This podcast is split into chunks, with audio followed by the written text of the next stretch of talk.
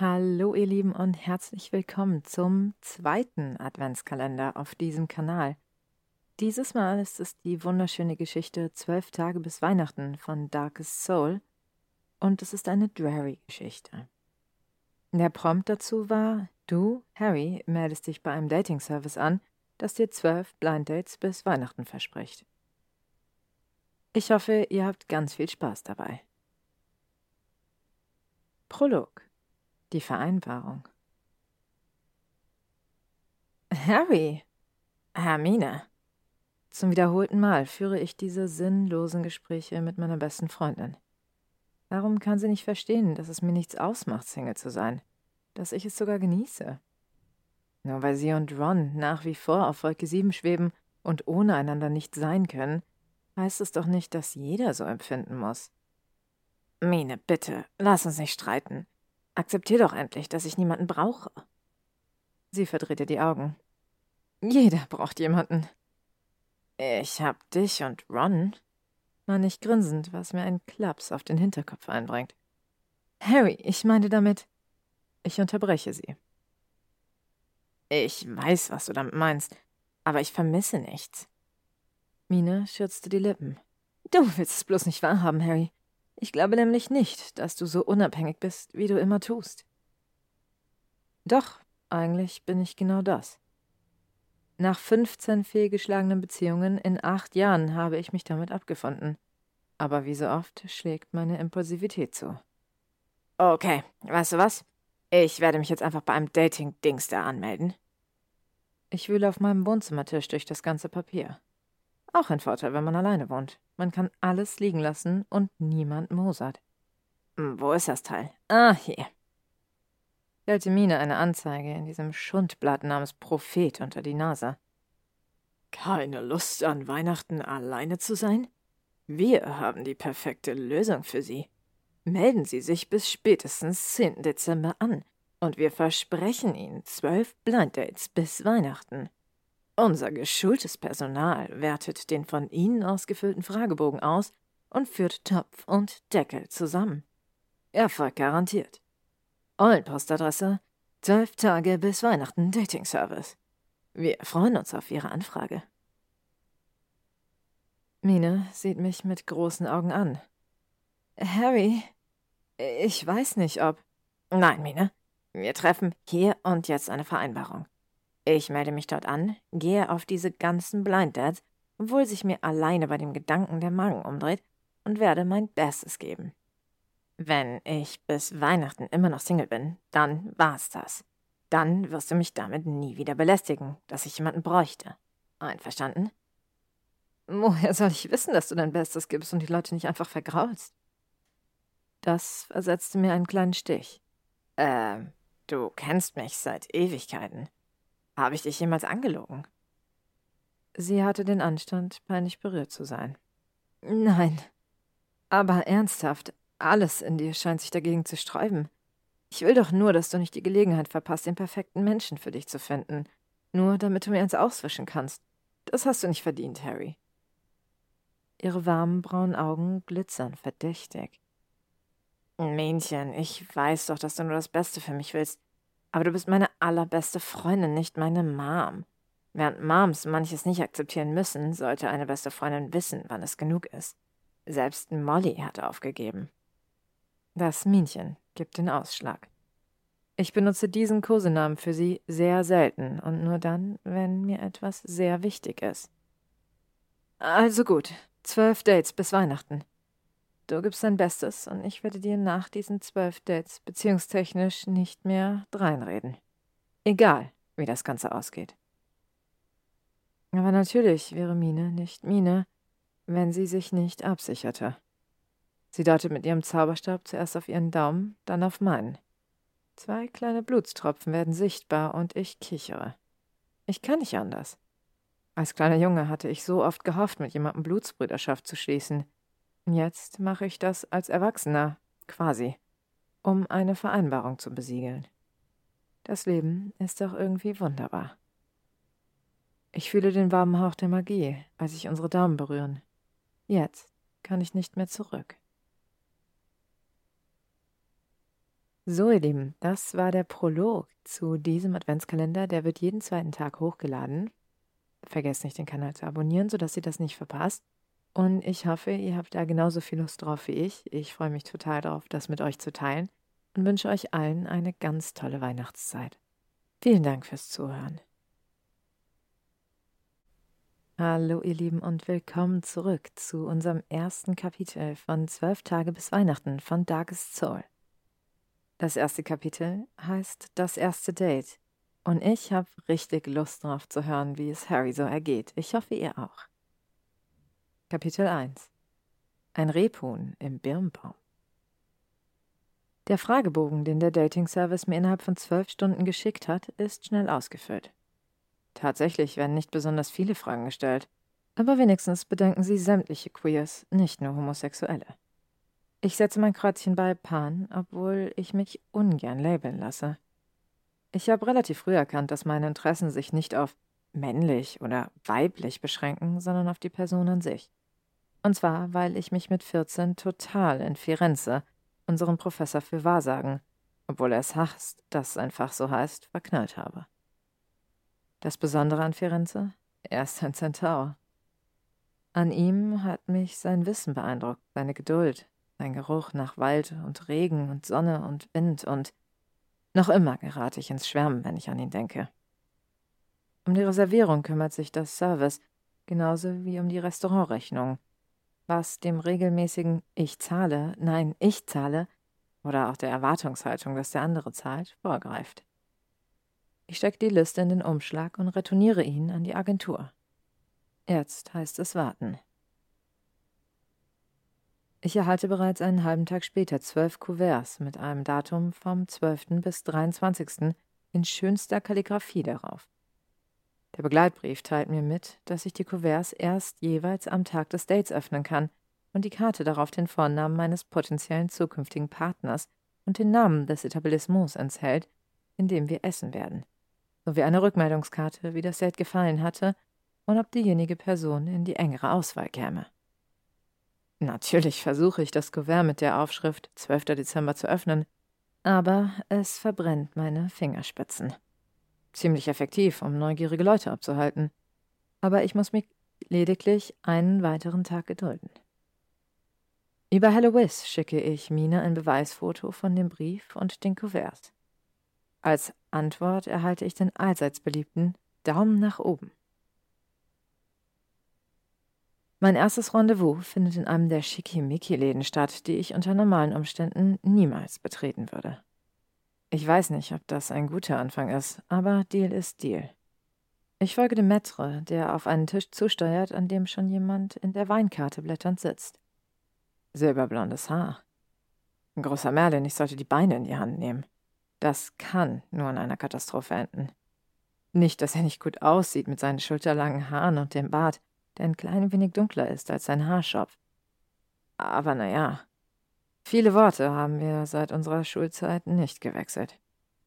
Er war ein ziemlicher Arsch, der auf Dingen herumritt, für die der Betreffende nichts konnte. Meine Brille, meine Haare, meine Kleidung, dass ich weise bin. Rons Haare, Hermines Haare, das Aussehen von Schülern, die nicht dem illustren Kreis eines Hauses angehörten im Allgemeinen. Draco Malfoy und ich haben uns gehasst. Etwas anderes kann man gar nicht sagen. Wir ließen einander über Füße stolpern, zogen uns an den Haaren, spielten derbe Streiche, verhexten uns, schlugen uns. Wenn ich heute an jene Zeit zurückdenke, frage ich mich, ob wir die Schulzeit friedlicher hätten hinter uns bringen können, wenn einer von uns einmal nicht auf eine Provokation des anderen reagiert hätte. Allerdings glaube ich, dass wir beide dafür viel zu temperamentvoll waren. Heutzutage würde ich mich vermutlich wegdrehen, denn dank meiner Arbeit habe ich den Zorn, der mich durch meine Jugend begleitet hat, relativ gut im Griff. Ich kann jedoch nicht einschätzen, ob Malfoy seinen Zorn auch hinter sich gelassen hat. Malfoy sieht auf. Seine Augen weiten sich vor Schreck. In seinem Gesicht steht der blanke Horror, was nur bedeuten kann, dass er den gleichen Service in Anspruch nimmt. Ihm wird es ziemlich sicher genauso unangenehm sein, dass ich von ihm weiß, wie mir, dass er von mir weiß. Und wer will denn schon zugeben, dass er niemanden hat, mit dem er Weihnachten in seliger Zweisamkeit verbringen kann? Bevor jedoch einer von uns ungebürdig reagieren kann, werde ich an seinem Tisch vorbeigeführt. Wir atmen synchron auf. Meiner Erleichterung nicke ich ihm kurz zu, was mit hochgezogenen Augenbrauen quittiert wird. Vermutlich, weil es die längste Interaktion ist, die wir seit dem Abschluss in Hogwarts hatten. Mann hat mir einen Tisch neben einem der großen Fenster zugewiesen, die kunstvoll mit echten Eisblumen dekoriert sind. Es ist ein schöner Anblick. Ich verliere mich in der Betrachtung der Blüten und Blätter. Erst ein Räuspern holt mich wieder zurück. Vor mir steht eine der schönsten Frauen, derer ich je ansichtig werden dürfte. Und mein misstrauisches Stimmchen flüstert sehr laut, warum so eine Frau eine Datingagentur braucht. Ich stehe so schnell auf, dass mein Sessel beinahe umkippt, während ich mich beeile, ihr mit ihrem zu helfen. Nachdem sie Platz genommen hat, reicht sie mir ihre Hand und ich beuge mich darüber. Guten Abend, Konstanze. Hallo, schöner Mann. Jetzt weiß ich, warum sie den Service benötigt. Diese Stimme kann man nur als sirenenartig, und zwar nicht die männerfangende Art beschreiben. Durchdringend und kreischend. Aus dem Augenwinkel sehe ich, wie Malfoy und der Kellner, der gerade bei ihm steht, bei diesem Klang zusammenzucken. Ich kann es ihnen nicht verdenken. Malfoy flüstert dem Kellner etwas zu, und der wirkt diskret einen Stillezauber auf unseren Tisch. Alter Schwede, das wird ein langer Abend. Vor allem, weil Konstanze sich scheinbar gerne selbst reden hört. Meine Ohren tun weh und eigentlich ist mir der Appetit vergangen. Ich bestelle einfach irgendetwas von den Sachen, die ich sowieso nicht aussprechen kann, und bekomme ein Rebhühnchen in Birnensoße, das ich unter anderen Umständen eventuell mehr genießen könnte. Wie komme ich hier raus, bevor mein Trommelfell perforiert wird? Selbst der Blutschuh muss einsehen, dass ich hier mehr als mein Bestes gegeben habe. Während ich bei den letzten Bissen des Hauptgangs überlege, wie ich mich um das Dessert drücken kann, vibriert mein Wizmob. Eine Hello Wiz-Nachricht von Ron. Wie läuft's, Kumpel? Scheiße. Hässlich? mit traurigem Smiley. Ich verdrehe die Augen, als ob eine schiefe Nase das Schlimmste sein könnte. Wenn's bloß das wäre.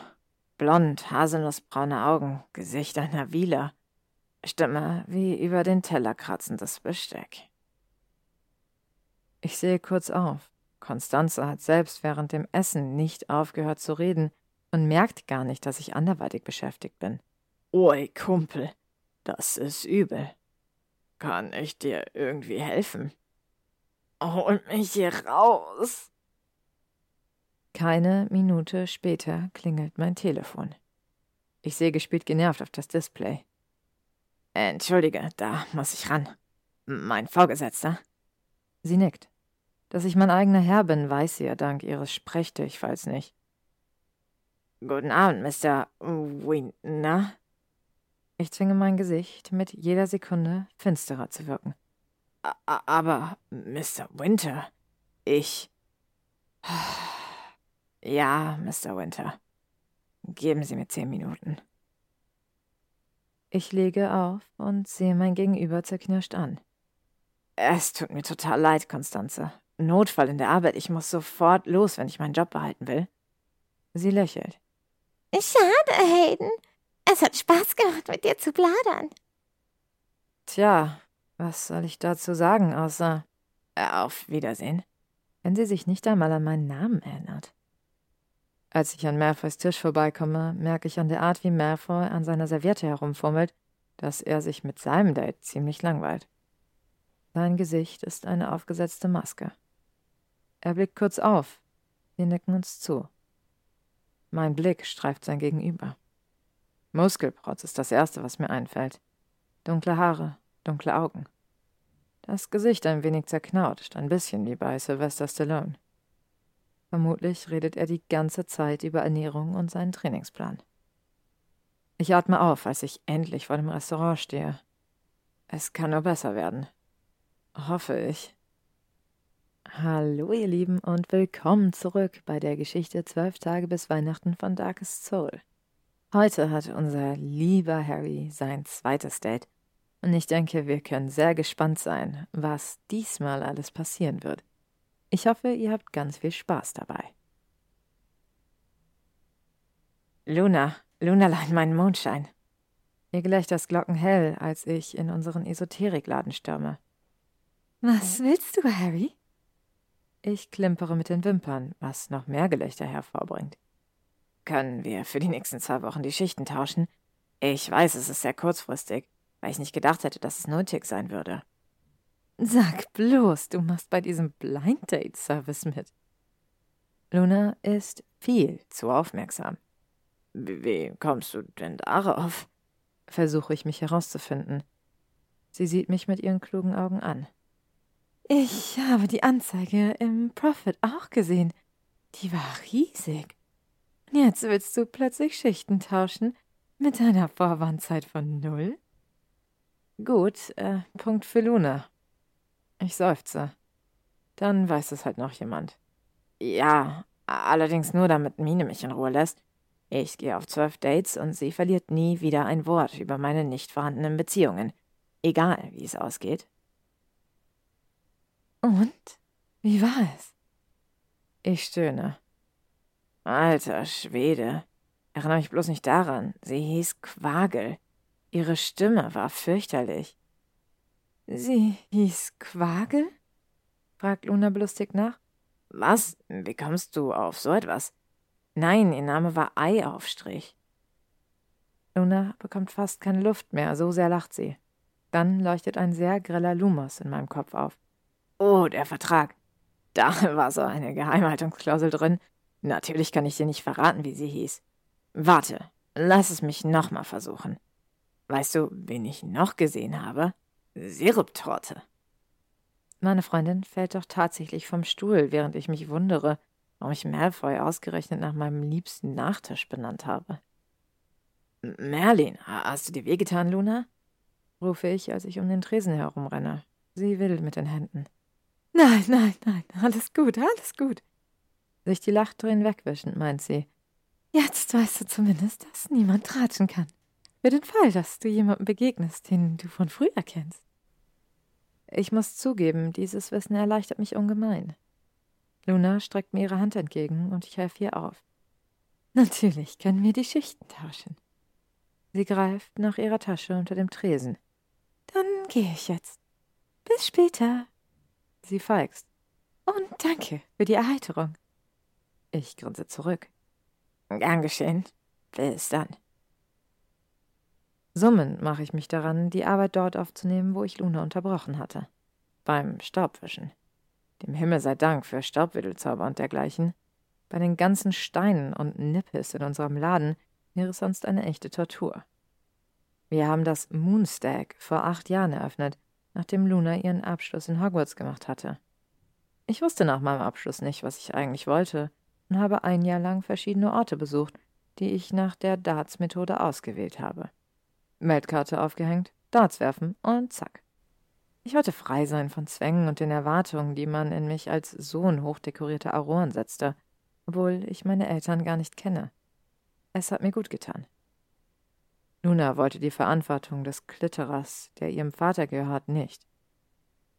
Sie wollte kein Teil der Presse sein. Als sie einen Geldgeber für einen Esoterikladen brauchte, sprang ich ein und wurde Partner. Die Schwester meiner Mutter und ihre Familie haben nach wie vor keine Ahnung, dass meine Eltern mir ein ziemliches Vermögen hinterlassen haben. Davon erfuhr ich aber erst, als Hagrid mich nach Hogwarts holte. Sie hatten mir verschwiegen, dass ich ein Zauberer bin und meine Eltern bei einer Mission gestorben sind.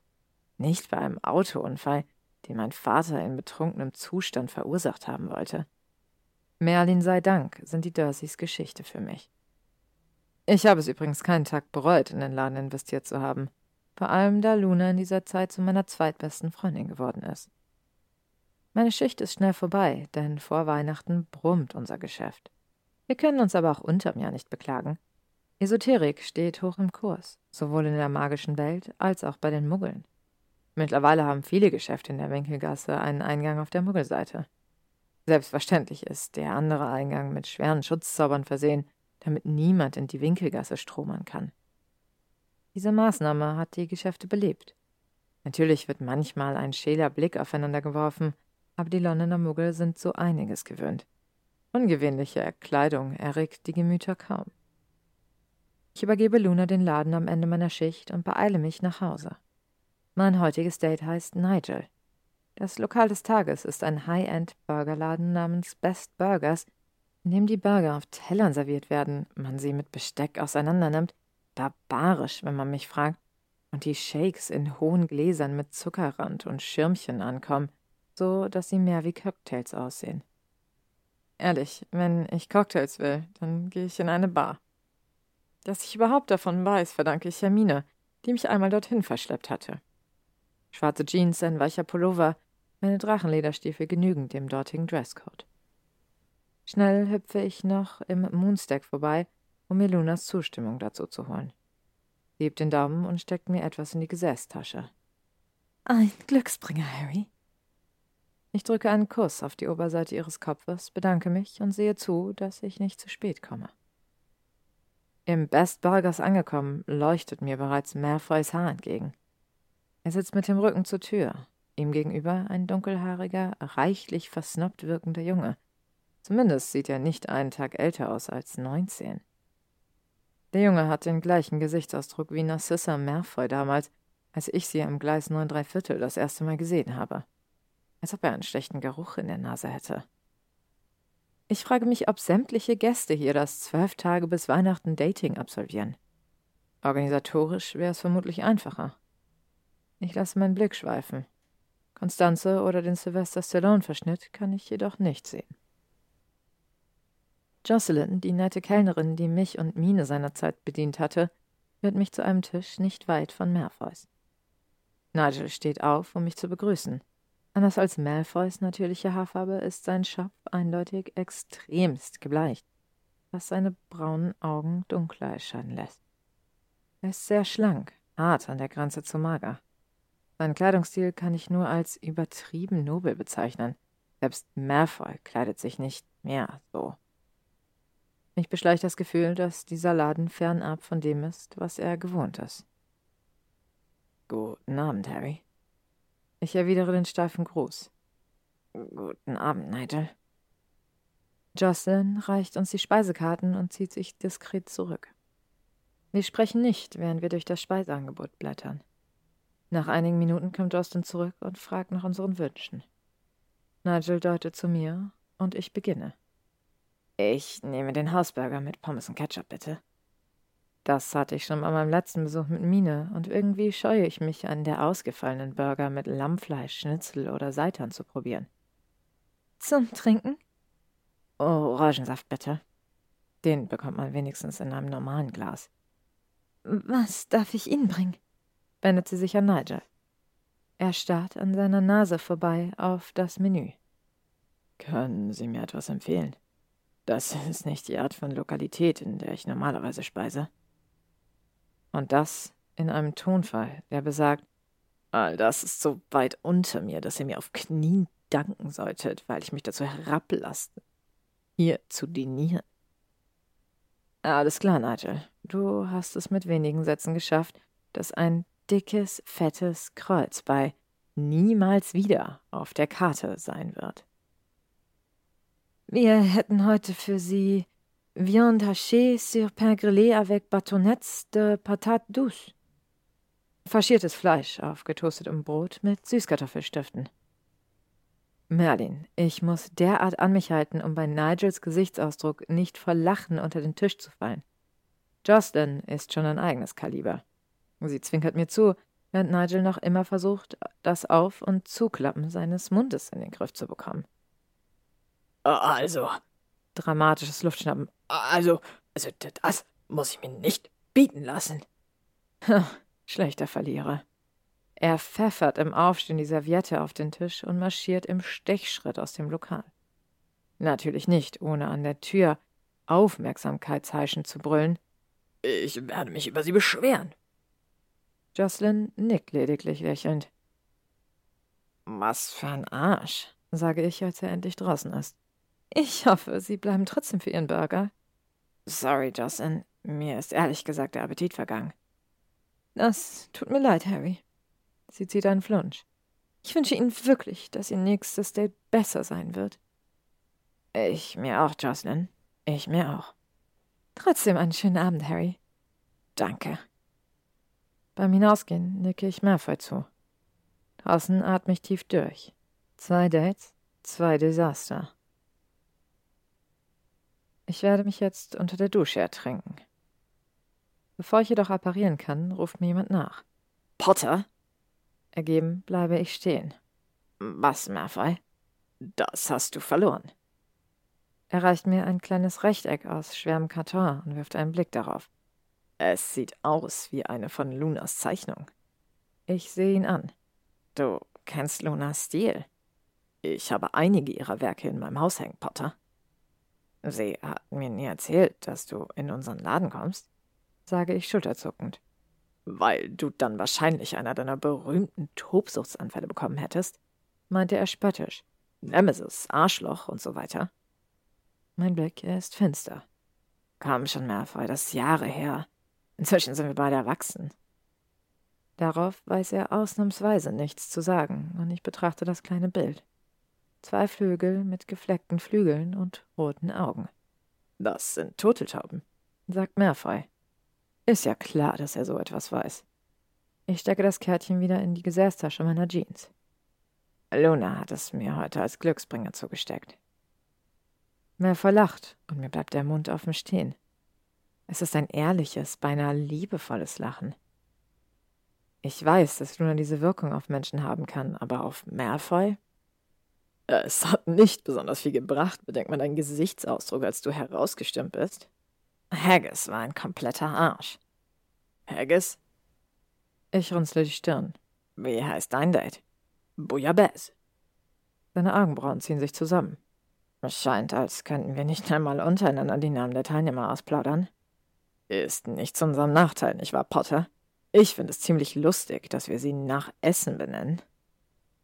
Ich will gerade etwas sagen, als die Tür hinter uns sich öffnet und Malfoys Date ein wenig angepisst meint. Willst du noch lange mit ihm plaudern oder kommst du irgendwann auch noch wieder hinein?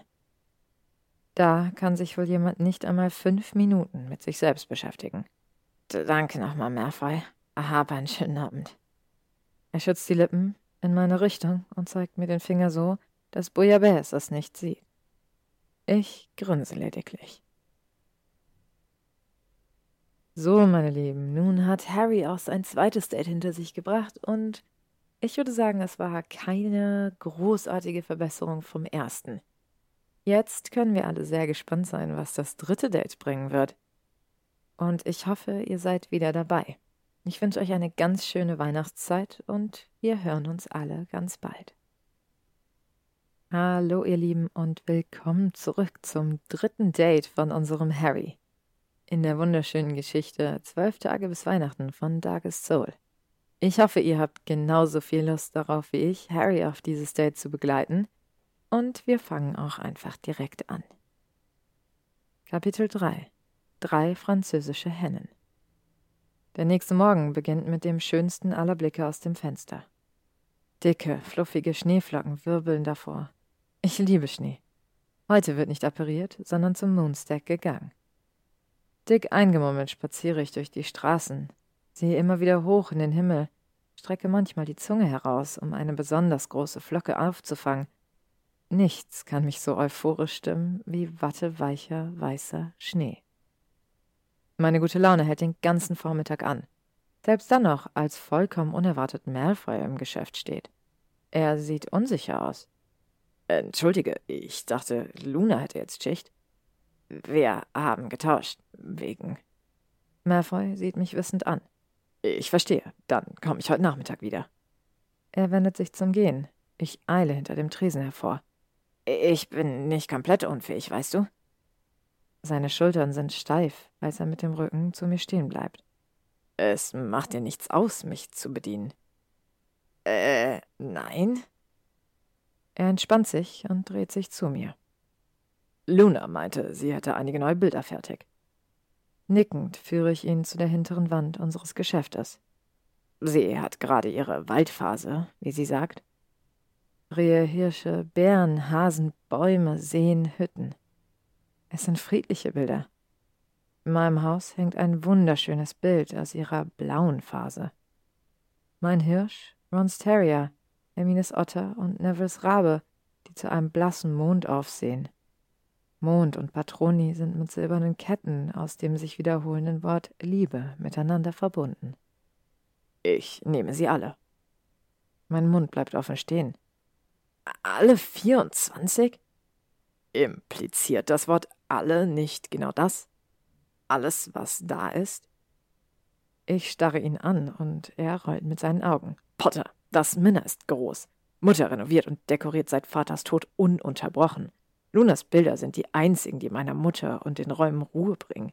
Glaub mir, ich werde alles in meiner Macht Stehende tun, um meiner Mutter diese Ruhe und Ablenkung zu ermöglichen. Du musst dich nicht rechtfertigen, Malfoy. Ich hänge das erste Bild ab. Aber es ist eine wunderschöne Geste.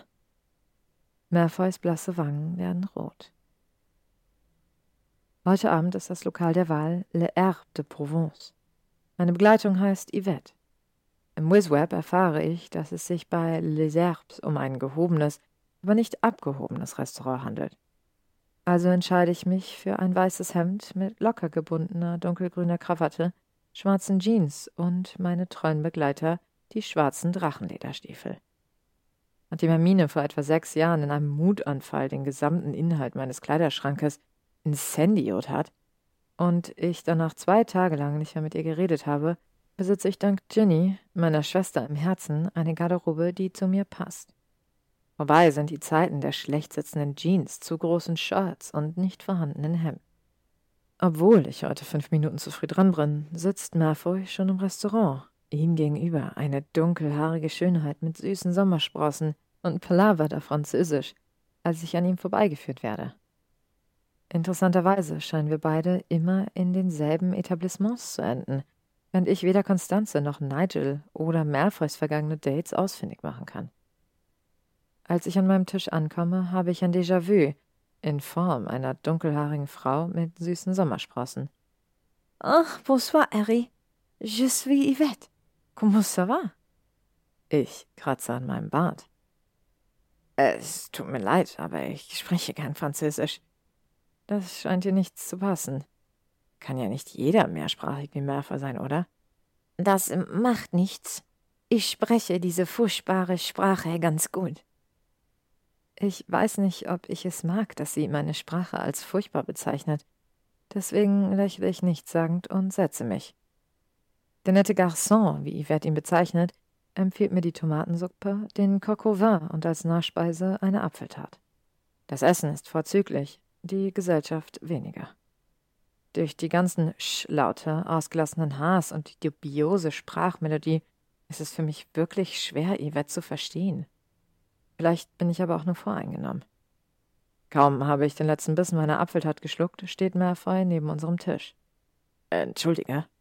Ist alles, was ich für längere Zeit verstehe, denn dann redet er mit Yvette auf Französisch. Ich hätte nie geglaubt, dass eine Sprache derart erotisch klingen kann. Und zwar nicht auf Yvette bezogen. Habe ich das gerade wirklich gedacht? Diese Dates machen mich völlig mischugge. Begleitest du dein Date? Mhm. Worum geht es? Wohin begleiten? Mein heutiges Date ist die Schwester von deinem. Die Ähnlichkeit zwischen den beiden hätte ein Tipp sein können. Sie würden gerne beide in einen englischen Club gehen. Nun, die Nacht ist noch jung und in den Clubs ist es so laut, dass ich nicht mit Yvette reden muss. Klar, der Bleeding Joel. Malfoy nickt zustimmend. Dort sind die Drinks nicht so verwässert wie andernorts und die Musikauswahl ist breit gefächert. Auf dem Weg dorthin tippen Yvette und ihre Schwester, die sich als Yvonne vorgestellt hat, ständig auf ihren Wismops herum. Und als wir beim Club ankommen, steht dort noch eine junge Frau mit dunklen Haaren und süßen Sommersprossen. Yvette und Yvonne rennen erstaunlich schnell auf ihren hohen Absätzen auf die Frau zu und kreischen Ja, ey! Und dann gackern sie alle aufgeregt miteinander. Alter Schwede, drei französische Hühner, entfährt es mir. Malfoy sieht mich mit großen Augen an, dann prustet er sehr unmalfoyhaft, ehe er ein schallendes Gelächter ausbricht. Sein ganzes Gesicht leuchtet dabei. Wir sehen nicht besonders viel von unseren Dates des Tages, als wir endlich drin sind, weil sie durch den Club flirren wie riesengroße Libellen. Malfoy scheint darüber ebenso wenig enttäuscht wie ich. Da wir uns anschreien müssen, um uns zu unterhalten, trinken wir unseren Firewhisky in schweigender Eintracht, wenn wir das Treiben um uns beobachten. Und ich ertappe mich bei der Hoffnung, dass Malfoy und ich morgen wieder im gleichen Lokal essen könnten. So, meine Lieben, das war das dritte Date vom lieben Harry. Ich würde sagen, es war wohl ein klein bisschen besser als die Dates davor, aber wohl nicht das, wonach man sucht. Und bahnt sich da vielleicht etwas mit einem gewissen blonden Schönling an? Wir können auf jeden Fall gespannt sein und uns aufs vierte Date freuen. Ich hoffe, ihr seid wieder dabei. Vielen Dank fürs Zuhören und bis ganz bald. Hallo ihr Lieben und willkommen zurück bei dem wunderschönen Adventskalender von Darkest Soul. Zwölf Tage bis Weihnachten. Heute begleiten wir Harry auf das vierte von zwölf Dates und ich denke, wir können sehr gespannt sein, was dieses Date diesmal für ihn bereithält. Kapitel 4 Vier Singvögel der vorletzte Samstag vor Weihnachten und wie jedes Jahr in den vergangenen acht werden wir beinahe überrannt. Der nächste Samstag wird die Hölle. Zwar werden dann sowohl Luna als auch ich den ganzen Tag im Laden stehen und Neff, seit vier Jahren Lunas Ehemann, uns helfen, aber mir graut schon jetzt davor. Allerdings kann ich sagen, dass unsere Kunden zu der geduldigen Sorte gehören, selbst im größten Stress. Ich denke, das bringt die Esoterik so mit sich. Ich kann mich an kein Jahr erinnern, in dem sich jemand darüber beschwert hätte, dass er zu lange warten musste. Fröhlich pfeifend mache ich mich auf den Heimweg, um mich im Wohnzimmer auf die Couch zu fläzen und mich ein bisschen bei Cope Sprite zu entspannen. Ich mag es, wie fröhlich die Nachwelt dort dargestellt wird. Nach dem Film nehme ich ein langes Bad. Danach rufe ich Hermine an. Ich bringe sie auf den letzten Stand, während ich mich für das heutige Treffen anziehe. Bleach Jeans, schwarzes T-Shirt, schwarzer Pullover. Auch sie kann ihr Lachen kaum zurückhalten, als ich ihr von den drei Ys erzähle. Du und Malfoy seid jetzt also befreundet? Ich seufze etwas genervt. Wir vertragen uns. Es ist weit entfernt von Freundschaft. Das Schulterzucken kann ich beinahe sehen. Was noch nicht ist und so weiter. Alles klar, Mine. Ich muss dann jetzt auch. Hab Spaß, Harry. Dann legt sie auf. Das Lokal des Tages ist ein gemütlicher Italiener am Rande der Winkelgasse. Giovannis Name ist genauso echt wie sein Akzent. Ein Schlitzohr, das etwas vom Geschäft versteht. Tatsächlich heißt er Marv und kommt aus Schottland. Wer es nicht weiß, kauft ihm den italienischen Pizzabäcker aber ungeschaut ab. Ich betrete das Lokal und eine Welle des Mitgefühls streift mich, als ich sehe, wem Merfer gegenüber sitzt. Feuerwehrsirene Constanze. Der arme Tropf. Andererseits, auch ich musste da durch. Aber weil ich nicht so bin, zaubere ich diese nützlichen kleinen Muggeldinger namens Oropax, an die ich zu meiner Schande bei meinem Date mit Constanze einfach nicht gedacht hatte, in Merfoys Ohren, die von seinen langen Haaren verdeckt werden. Seine Gesichtszüge entspannen sich sofort und er schenkt mir ein dankbares Lächeln. Mein Date für heute Abend ist noch nicht da. Laut Karte ist sein Name Charles. Es ist ziemlich warm, deswegen ziehe ich meinen Pullover aus und vertreibe mir danach die Zeit mit einer Runde Snap explodiert auf dem Wismap. Zehn Minuten später sitzt mir ein knapp 40-Jähriger gegenüber, die braunen Haare an den Schläfen ergraut, mit abstehenden Ohren, was ich ziemlich niedlich finde, und lächelt mich an. Leider mit zwei Reihen viel zu gerader Zähne, was das Lächeln eher unheimlich macht. Ich schlage mir gedanklich selbst auf den Hinterkopf. Suche ich tatsächlich auf Teufel komm raus das Haar in der Suppe? Wir bestellen und machen Smalltalk, bis unsere Pizzen kommen. Mir läuft das Wasser im Mund zusammen. Ich fackel nicht lange, wünsche guten Appetit und haue rein. Du siehst so aus, als hättest du geschmeidige Haut. Ich verschlucke mich an einer Peperoni und sehe Charles durch einen Tränenschleier an. Wie bitte? Deine Haut. Sie wirkt so weich und zart. Eine seiner Hände macht sich gerade über den Tisch auf dem Weg zu meinem Arm und seine Finger streichen darüber. Meine Nackenhaare stellen sich auf. Ich ziehe meinen Arm langsam weg, um ihn nicht zu provozieren. Er zuckt mit den Achseln und fokussiert sich dann auf meine Augen. Deine Augen sind so schön. Da will man doch glatten Murmeln daraus machen und sie als Schlüsselanhänger tragen. Alles klar, das war's. Der Typ ist ein Serienmörder. Oder wird es werden, was auch immer. Die wenigen Horrorfilme, die ich geguckt habe, haben mich gelehrt, dass es immer so anfing. Ich hege mittlerweile den unbestimmten Verdacht, dass die Agentur die Teilnehmer nicht wirklich prüft und das geschulte Personal die Paare ebenso auswählt wie ich meine Reiseziele, mit Dartpfeilen an einer Pinnwand. Oh Gott, ein Gesicht. Er lacht brüllend. Charles der Killer hat wirklich ein Rad ab. Mein Blut wird zu Eis. Das Geschirr auf dem Tisch klirrt. Meine Sicht wird an den Rändern weiß. Findest du das etwa lustig? Meine Stimme ist ein Knurren und endlich fällt dem Idioten das Lachen aus dem Gesicht. Irgendetwas birst. Dann fühle ich eine warme Hand auf meinem Arm, höre eine Stimme von weit her, die Potter ruft. Sehe wirbelnde Farben, fall auf die Knie und male den Schnee vor mir mit meinem Abendessen an. Ein weißes Stofftaschentuch wird mir vor das Gesicht gehalten. Als ich es nehme, merke ich, dass es feucht ist. Danke, sage ich, nachdem ich mich gesäubert habe. Du kannst es behalten, Potter. Ich stecke es ein und sehe Merfeu an. Gar kein Kommentar zu meinem Ausraster. Er schneuzt mit der Zunge. Heute nicht. Verwundert drehe ich mich im Aufstehen zu ihm. Hast du etwa Angst vor mir? Mach dich nicht lächerlich, Potter, spuckt er beinahe. Respekt vor der Stärke deiner Magie trifft es eher. Nichtsdestotrotz heben sich seine Mundwinkel. Was hältst du davon, wenn deine Magie uns in einen warmen Mantel hüllt und wir einen Spaziergang über den Weihnachtsmarkt machen? Wir beide brauchen jetzt etwas Beruhigendes für die Nerven. Praktischerweise hast du uns bis nach Hogsmeade appariert. Tja, unsere Mäntel haben wir natürlich liegen lassen. Willst du denn nicht zurück zu deinem Date? Ein Blick purer Verachtung trifft mich, deren Ziel allerdings nicht ich bin. Bei Rowenas räudiger Ratte.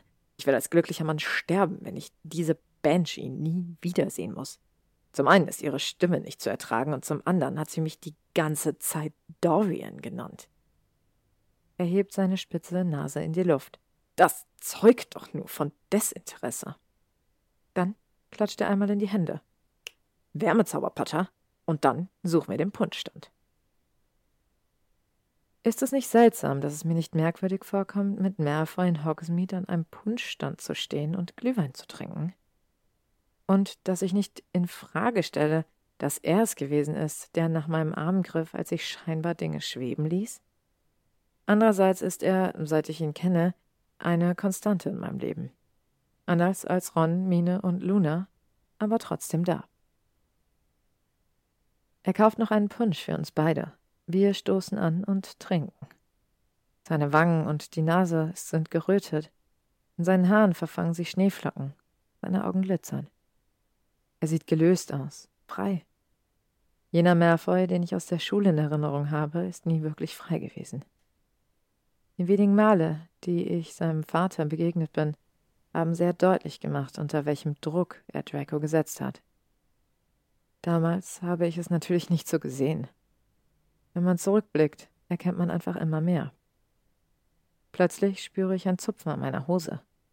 Ich sehe hinunter und erblicke das süßeste Kind überhaupt. Rote Backen, eine Zahnlücke in der oberen Reihe, dick eingemummelt. Mister, möchten Sie ein Weihnachtslied hören? Wir haben ganz dolle geübt. Mein Blick wandert etwas weiter nach hinten und dort stehen zwei Frauen mit drei weiteren Kindern, aus deren Augen der Geist der Weihnacht leuchtet. Das würde ich sehr gerne. Strahlend läuft der kleine Racker zurück und zieht seine Freunde oder auch Geschwister mit sich. Sie stellen sich vor uns auf und singen die schiefste Version von Schneeflöckchen, Weißröckchen, die man sich vorstellen kann. Doch mein Herz geht über, weil sie es so voller Freude und Begeisterung tun. Aus dem Augenwinkel sehe ich, wie Draco sich kurz über die Augen wäscht. Als ich den Kopf zu ihm drehe, murrt er: Kein Wort, Potter. Grinsend schaue ich wieder auf die Kinder, die gerade den letzten Ton gesungen haben. Die applaudieren lachend. Die beiden Frauen kommen herüber und ich angle nach einigen Galeonen in meiner Tasche. Oh nein, wir sammeln nicht, sagt die kleinere. Sie tun es, weil es ihnen Spaß macht. Malfoy hockt sich vor die Kinder. Das konnte man sehen. Ihr wart fabelhaft. Darf ich euch für eure Mühen etwas schenken? Die Kinder nicken, und sie sind nicht die einzigen, denen danach der Mund offen stehen bleibt. Malfoy malt mit seinem Zauberstab leuchtende Zeichen in die Luft. Seine Bewegungen dabei sind elegant. Vier Kugeln Wasser formen sich und fangen jeweils eine Schneeflocke ein. Das Wasser gefriert glasklar, wirkt damit wie eine Lupe. Jeder einzelne Kristall der Schneeflocke ist deutlich erkennbar. Ich glaube, den Patronuszauber ausgenommen, habe ich noch nie etwas Schöneres gesehen. Hier, vier ewig währende Schneeflocken für vier reizende Singvögelchen. Kreischenden Umarmungen hat Draco wohl nicht erwartet, und er plumpst mit einem Arm voll Kinder in den Schnee. Der Märfer von früher hätte nicht so darüber gelacht, sondern die Kinder wohl eher verhext. Ab mit euch, Landplagen, tadelt er gutmütig, während die Kleinen giggelnd auf die Beine kommen und davonstieben. Frauen bedanken sich, ehe sie den Kindern folgen. Das war ein wundervolles Stück Zauberkunst, Malfoy. Er grinst. Hättest du bei Flitwick besser aufgepasst, könntest du das auch. Poppt er mich. Ja, ja, erwidere ich geistreich und nippe an meinem Punsch. Dabei fällt mir ein, dass ich gar nicht weiß, was Malfoy sonst so treibt, außer auf Dates zu gehen und Menschen vor mir zu retten. Er lacht, als ich ihm das sage. Ich helfe ehrenamtlich bei Hilfsorganisationen aus. Meine Kinnlade klappt auf. Ehrenamt ist nichts, was ich mit Malfoy in Verbindung gebracht hätte. Großvater und Vater haben mir ein Vermögen hinterlassen, das sich mehr oder weniger selbst vermehrt. Ich werde für Geld nie arbeiten müssen. Irgendwann habe ich verstanden, dass Geld alleine bei den Organisationen nicht ausreicht. So traurig es ist, einiges davon verschwindet. Deshalb bringe ich meine Arbeitskraft ein. Montags die Suppenküche, Dienstag und Freitag Lesestunde im Waisenhaus, Mittwoch Sozialmarkt und Donnerstag Lesestunde im Krankenhaus. So fühle ich mich nicht ganz nutzlos. Bevor ich etwas sagen kann, hält Malfoy den Becher hoch und fragt: Noch einen? Wenn wir heute in einem Stück nach Hause kommen wollen, wohl eher nicht. Draco zuckt mit den Schultern. Heißt es nicht sowieso, man soll aufhören, wenn es am schönsten ist? Mir wird ziemlich warm. Denn das kann doch nur bedeuten, dass Malfoy der Ausklang des Abends ebenso gefallen hat wie mir, oder? Und was glaubt ihr? Hat Malfoy der Ausklang des Abends genauso gut gefallen wie Harry? Bahnt sich da vielleicht etwas an? Wir können weiter gespannt sein, denn Harry hat ja noch einige Dates vor sich, die er alle absolvieren muss. Und ich denke, da kommt noch so einiges auf uns zu. Ich hoffe, es hat euch gefallen und ihr seid auch beim fünften Date wieder dabei. Bis ganz bald. Hallo ihr Lieben und willkommen zurück zu Harrys fünftem Date. Ich hoffe, ihr freut euch genauso sehr darauf wie ich, das zu hören. Und wir können sehr gespannt sein, was Harry bei diesem Date wohl widerfahren wird. Kapitel 5 Fünf goldene Ringe Warum schon deine Fernfenster? Gott, der Muggel, lass diesen Kelch an mir vorübergehen. Gebechert hat mein Gegenüber nämlich schon genug. Dabei hat das Date im Blue Dragon eigentlich nett angefangen. Red ist ein gut aussehender blonder Mann mit dunkelblauen Augen und Muskeln an den richtigen Stellen, wie seine perfekt sitzende Jeans und das ziemlich enge Hemd zeigen. Beim ersten Shake habe ich noch nicht viel gedacht, doch aus einem wurden fünf, dann zehn und nach dem zwölften kam die Frage nach der Fee. Ich sehe hinaus und kann Reds Verwirrung ein wenig verstehen. Vor dem Fenster steht Draco in seinem eisblauen Mantel und verabschiedet sich von seinem Date. Eine leichte Brise spielt mit seinem Haar. Er sieht beinahe ätherisch aus. Besser noch als gestern, als ich uns zum Lokal appariert habe, damit wir unsere Mäntel holen konnten und er dann in den blauen Stoff gehüllt Richtung U-Bahn marschiert ist, weil ich gerne mit dem unterirdischen Zug fahre. Das hätte ich nun wirklich nicht gedacht. Bevor ich mich von Dracos Anblick wegdrehen und Red antworten kann, höre ich eine Rums. Red ist einfach auf dem Tisch eingeschlafen. Am liebsten würde ich ihn so zurücklassen. Malfoy hat den Krach offenbar gehört, denn er klopft an die Scheibe und macht eine fragende Kopfbewegung.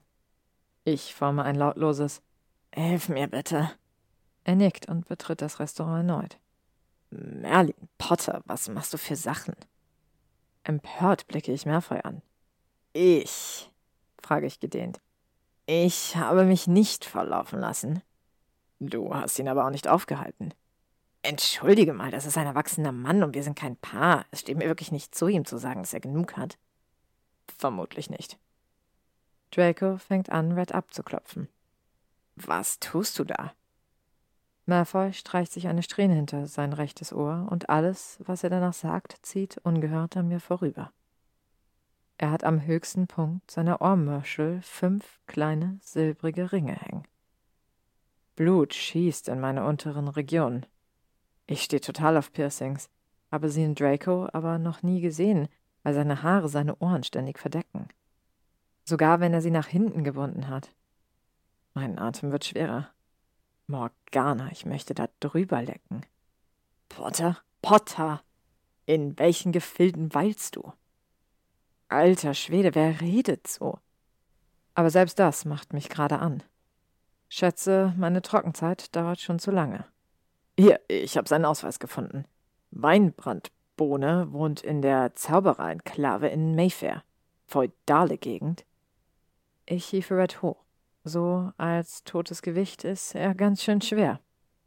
Draco legt sich Reds anderen Arm um die Schulter. Wenn wir draußen sind, musst du apparieren, Potter. Meine Magie reicht nicht für uns drei. Wir torkeln hinaus und liefern ihn in seiner Wohnung ab, nachdem Draco verschiedene Öffnungszauber versucht hat und erfolgreich war. Malfoy atmet auf, als Reds Gewicht von seiner Schulter verschwindet. Ich hätte ihn dort liegen gelassen, ich esse ganz gerne Blue Dragon. Schnaubend streicht er sich wieder die Strähnen hinters Ohr.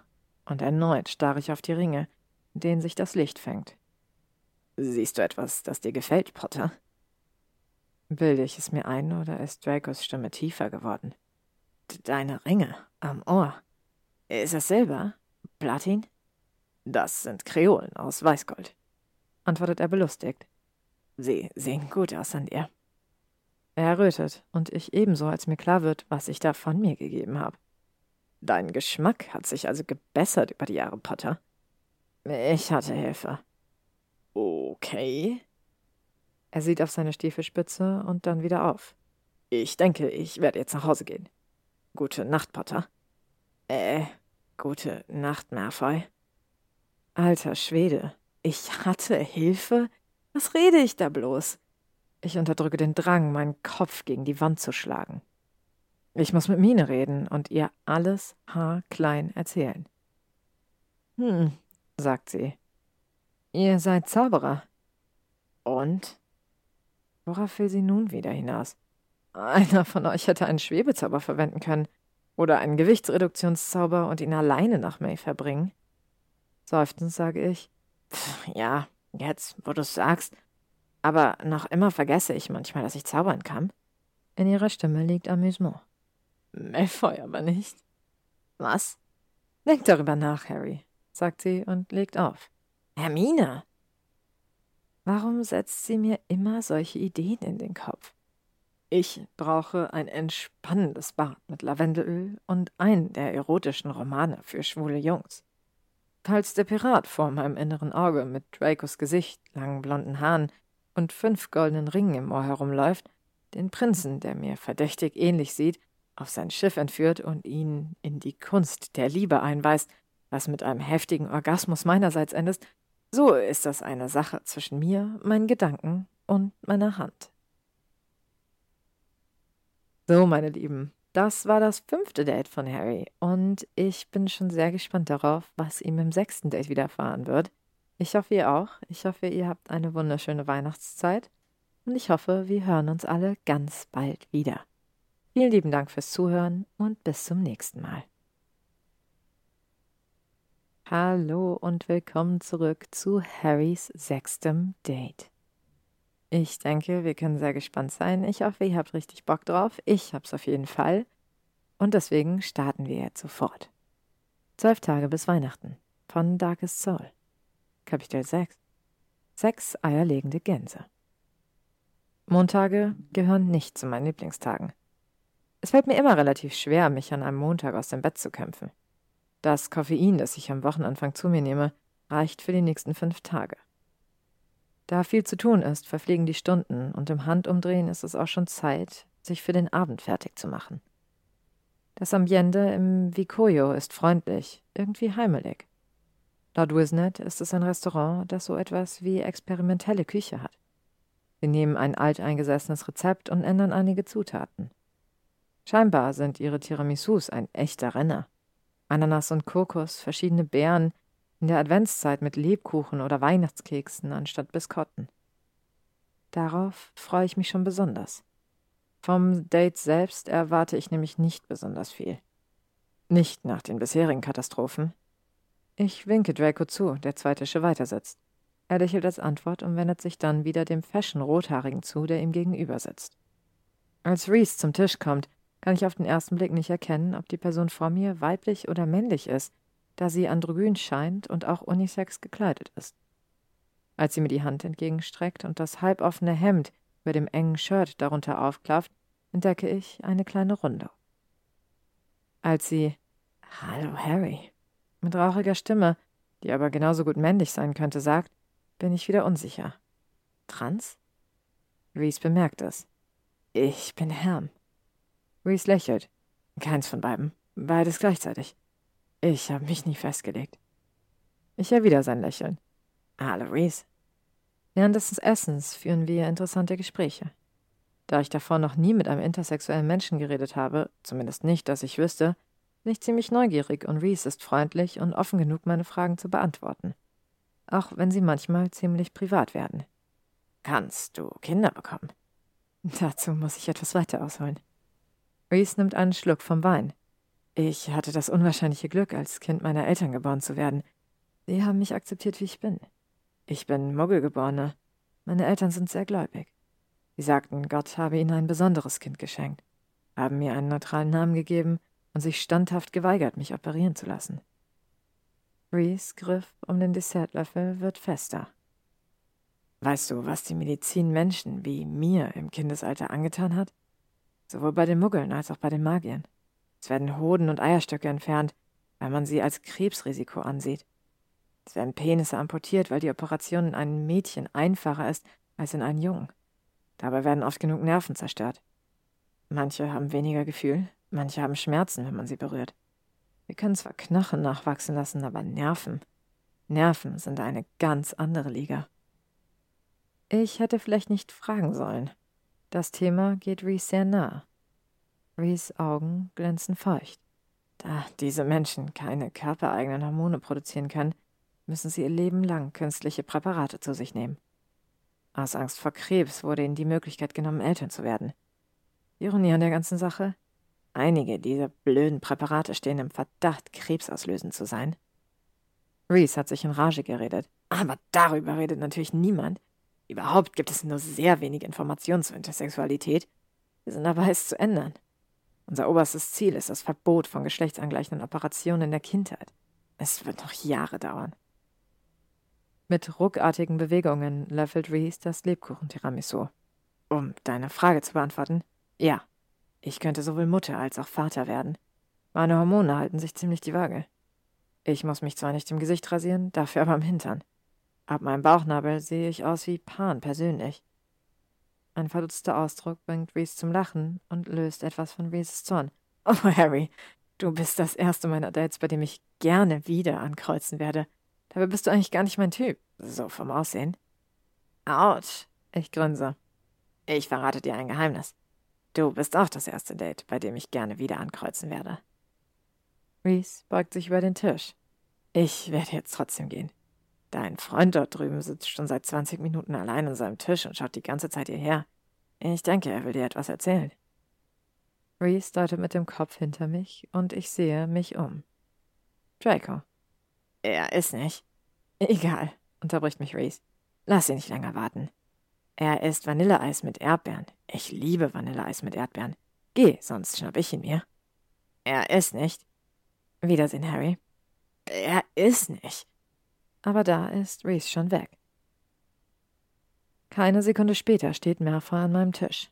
Potter, ich brauche eine kleine Aufmunterung. Fragend sehe ich ihn an. Was hat das mit mir zu tun? Er verdreht die Augen. Du wirst dafür sorgen. Äh, nein. Draco macht einen Schmollmund und streicht dabei die Haare hinter sein rechtes Ohr. Mir wird heiß. Bitte? Das war das langweiligste Date seit Lebertran. Hat Malfoy gerade bitte gesagt. Wer ist Lebertran? Der mit den Muskeln, gleich am ersten Tag, hat nur über Ernährung geredet. Nudelsuppe heute wollte mir seine Briefmarkensammlung zeigen. Du weißt schon, dass das ein Synonym ist für. Ich wackle mit den Augenbrauen, obwohl mich ein leiser Stich durchfährt. Normalerweise ja. Aber er hat die ganze Zeit über seine Briefmarken palavert. Bei ihm war es kein Synonym. Ich kann mir nicht vorstellen, dass gerade eine rothaarige Person so langweilig ist. Die haben doch alle Feuer in den Adern. Er sieht mich abschätzig an. Potter, du kannst nicht alle mit der gleichen Haarfarbe über einen Kamm scheren. Ich bin blond, aber weit entfernt von blöd. Das lässt mich lächeln. Also gut, gehen wir. Er legt seine Hand auf meinen dargebotenen Arm und ich appariere uns auf eine Wiese in Berkshire. Etwa zwei Gehminuten entfernt hebt sich ein Stadel gegen den dunklen Himmel ab. Lumos, sage ich leise und führe Malfoy zu dem kleinen Teich in der Nähe des Gebäudes. Ich zaubere ein paar Lichtkugeln und lasse sie schweben, damit wir etwas sehen können. Aufgeregtes Schnattern begrüßt uns, und aus dem Stadel watscheln einige Gänse. Hallo, Acker, Dornfein, Gunnar, Gusta, Lasse und Martin. Jedes Tier bekommt von mir eine Streicheleinheit. Die sind ja ulkig. Hältst du sie wegen der Eier? Wildgänseeier gelten als Delikatesse. Das sind alte Gänse, Malfoy. Die legen keine Eier mehr. Nicht, dass ich sie essen würde, täten sie. Ich kralle Martin am Hals. Sie würden den Weg nach Süden nicht mehr schaffen. Sich den Handschuh ausziehend, hockt er sich an den Rand des Teiches und taucht seine Hand in das Wasser. Es ist lauwarm. Jemand hat einen Wärmezauber auf diesen ganzen Bereich gesprochen. Er steht auf und steckt den Handschuh in seine Manteltasche. Ich wette mein halbes Verlies, dass ich weiß, wer es war, sagt Draco und sieht mich dabei scharf an. Ich hebe meine Hände. Schuldig im Sinne der Anklage. Ich konnte sie doch nicht elendig verrecken lassen. Ich hoffe, du hast auch an die Muggelabwehrzauber gedacht. Ich nickte. Die sechs Gänse watscheln um uns herum und verlangen mehr Aufmerksamkeit. Wir setzen uns auf das trockene Gras, streicheln sie abwechselnd, rupfen Wildkräuter aus, die hier überall wachsen, um sie damit zu füttern. Daunenfein klettert sogar auf Dracos Schoß. Ein leises Lächeln umspielt seine Mundwinkel, als sämtliche Anspannung von ihm abfällt. Auch auf mich haben die Watschler jedes Mal diese Wirkung. Danke, Potter. Gern geschehen. So, meine Lieben, damit ist das sechste Date von Harry vorbei und es war wohl das erste Date, was wir als gutes Date bezeichnen können. Aber ich habe so das Gefühl, das war's trotzdem noch nicht so ganz. Es bleibt also weiter spannend und ich hoffe, ihr bleibt dabei. Vielen Dank fürs Zuhören. Ich hoffe, ihr habt eine wunderschöne Weihnachtszeit und bis zum nächsten Mal. Hallo ihr Lieben und willkommen zurück zu diesem Adventskalender von Darkest Soul mit dem Namen Zwölf Tage bis Weihnachten. Heute begleiten wir Harry auf sein siebtes Date und ich bin schon ganz gespannt. Kapitel 7 Sieben schwimmende Schwäne Harrylein? Ja, Luna? Tust du mir einen Gefallen und bringst dieses Bild zu Draco? Er schafft es nicht in den Laden und er bräuchte es auf jeden Fall noch heute. Ich habe es erst heute Vormittag beendet und der Trocknusszauber brauchte eine Weile, sonst hätte ich es gemacht. Ich nehme das verpackte Bild entgegen. Für dich alles Mondschein? Dann brauche ich noch seine Adresse. Ich habe keine Ahnung, wo er wohnt. Hast du ihn nicht gestern nach Hause begleitet?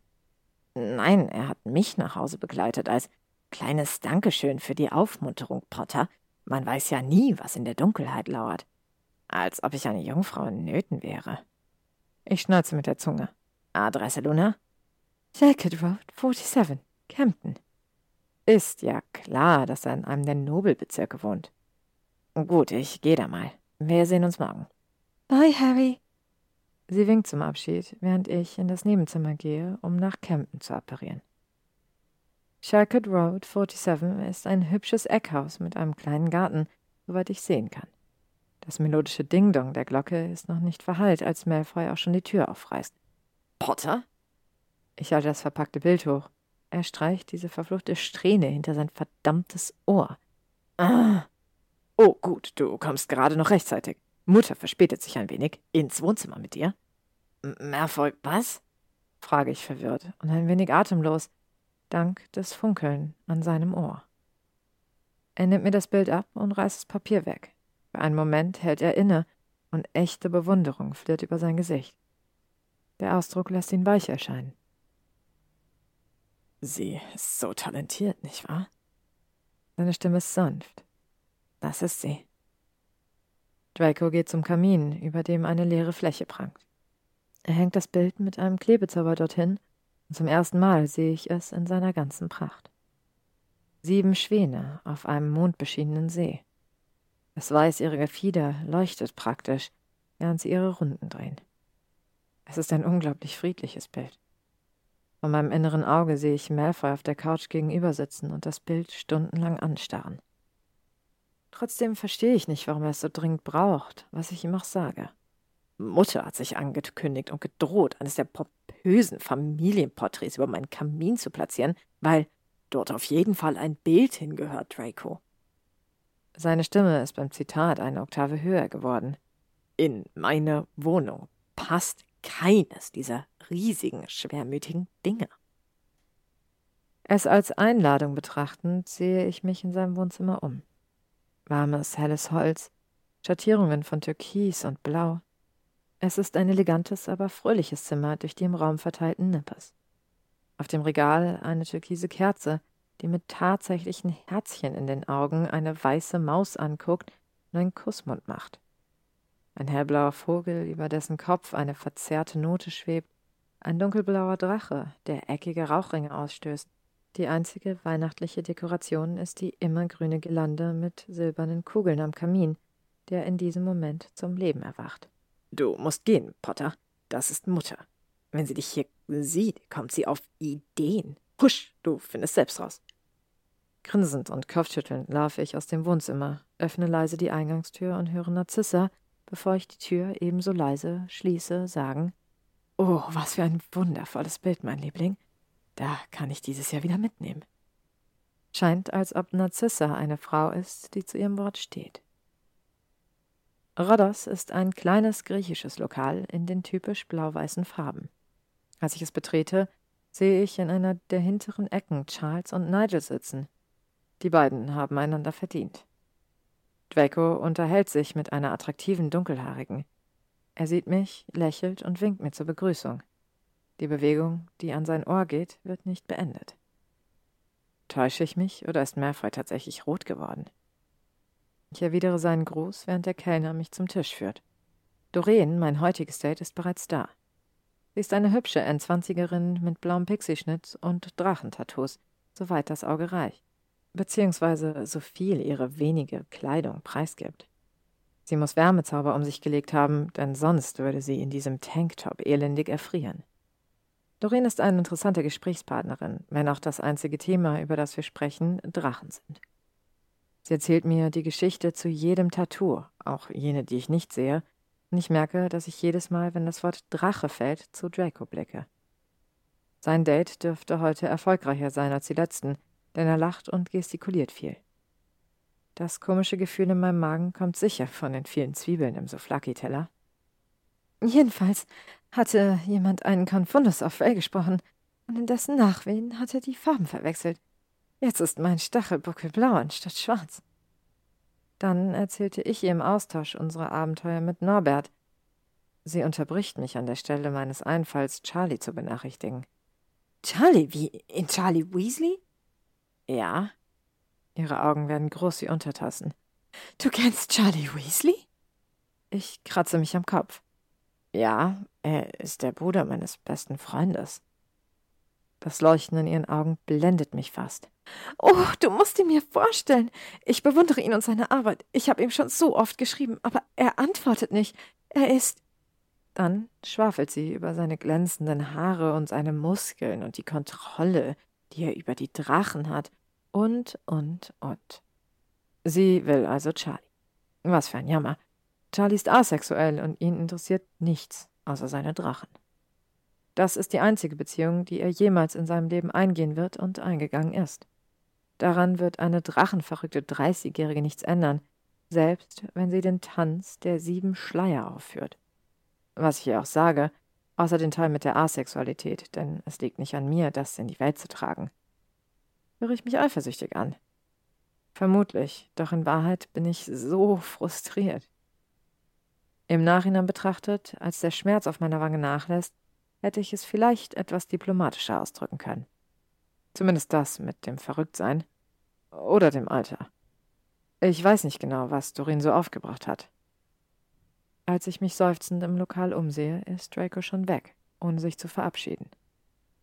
Vielleicht ist er noch draußen? Enttäuscht stelle ich fest, dass der Platz vor dem Rodders leer ist.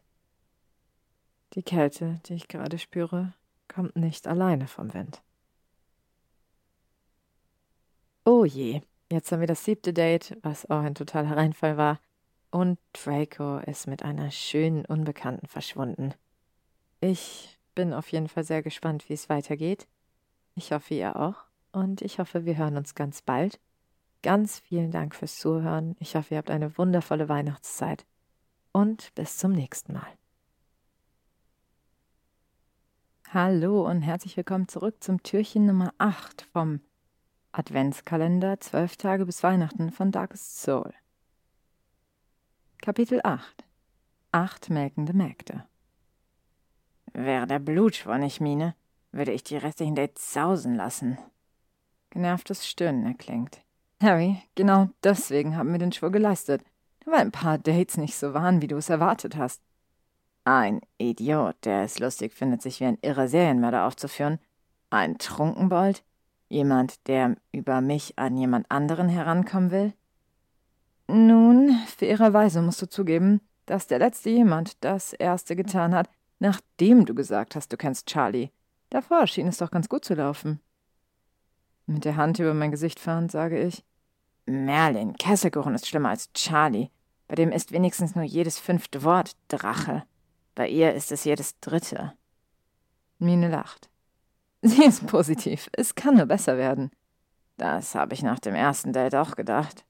Meine ich desillusioniert. Es liegen nur noch fünf vor dir. Wenn sonst nichts hilft, danach werde ich dir beziehungstechnisch nicht mehr in den Ohren liegen.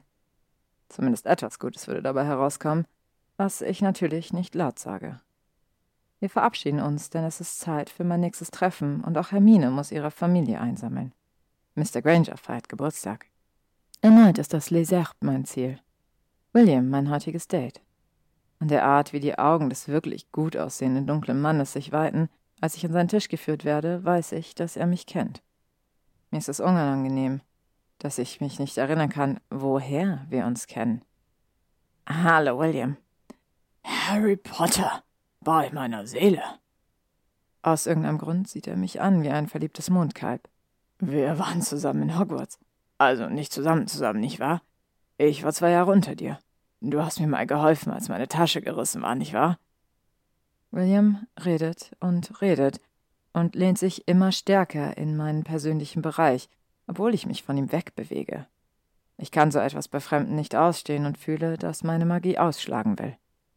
Plötzlich steht Draco neben mir, seine Hand auf meinem Oberarm. Beim Hineinkommen habe ich ihn gar nicht gesehen. Entschuldigen Sie uns bitte. Er wendet sich an mich. Harry.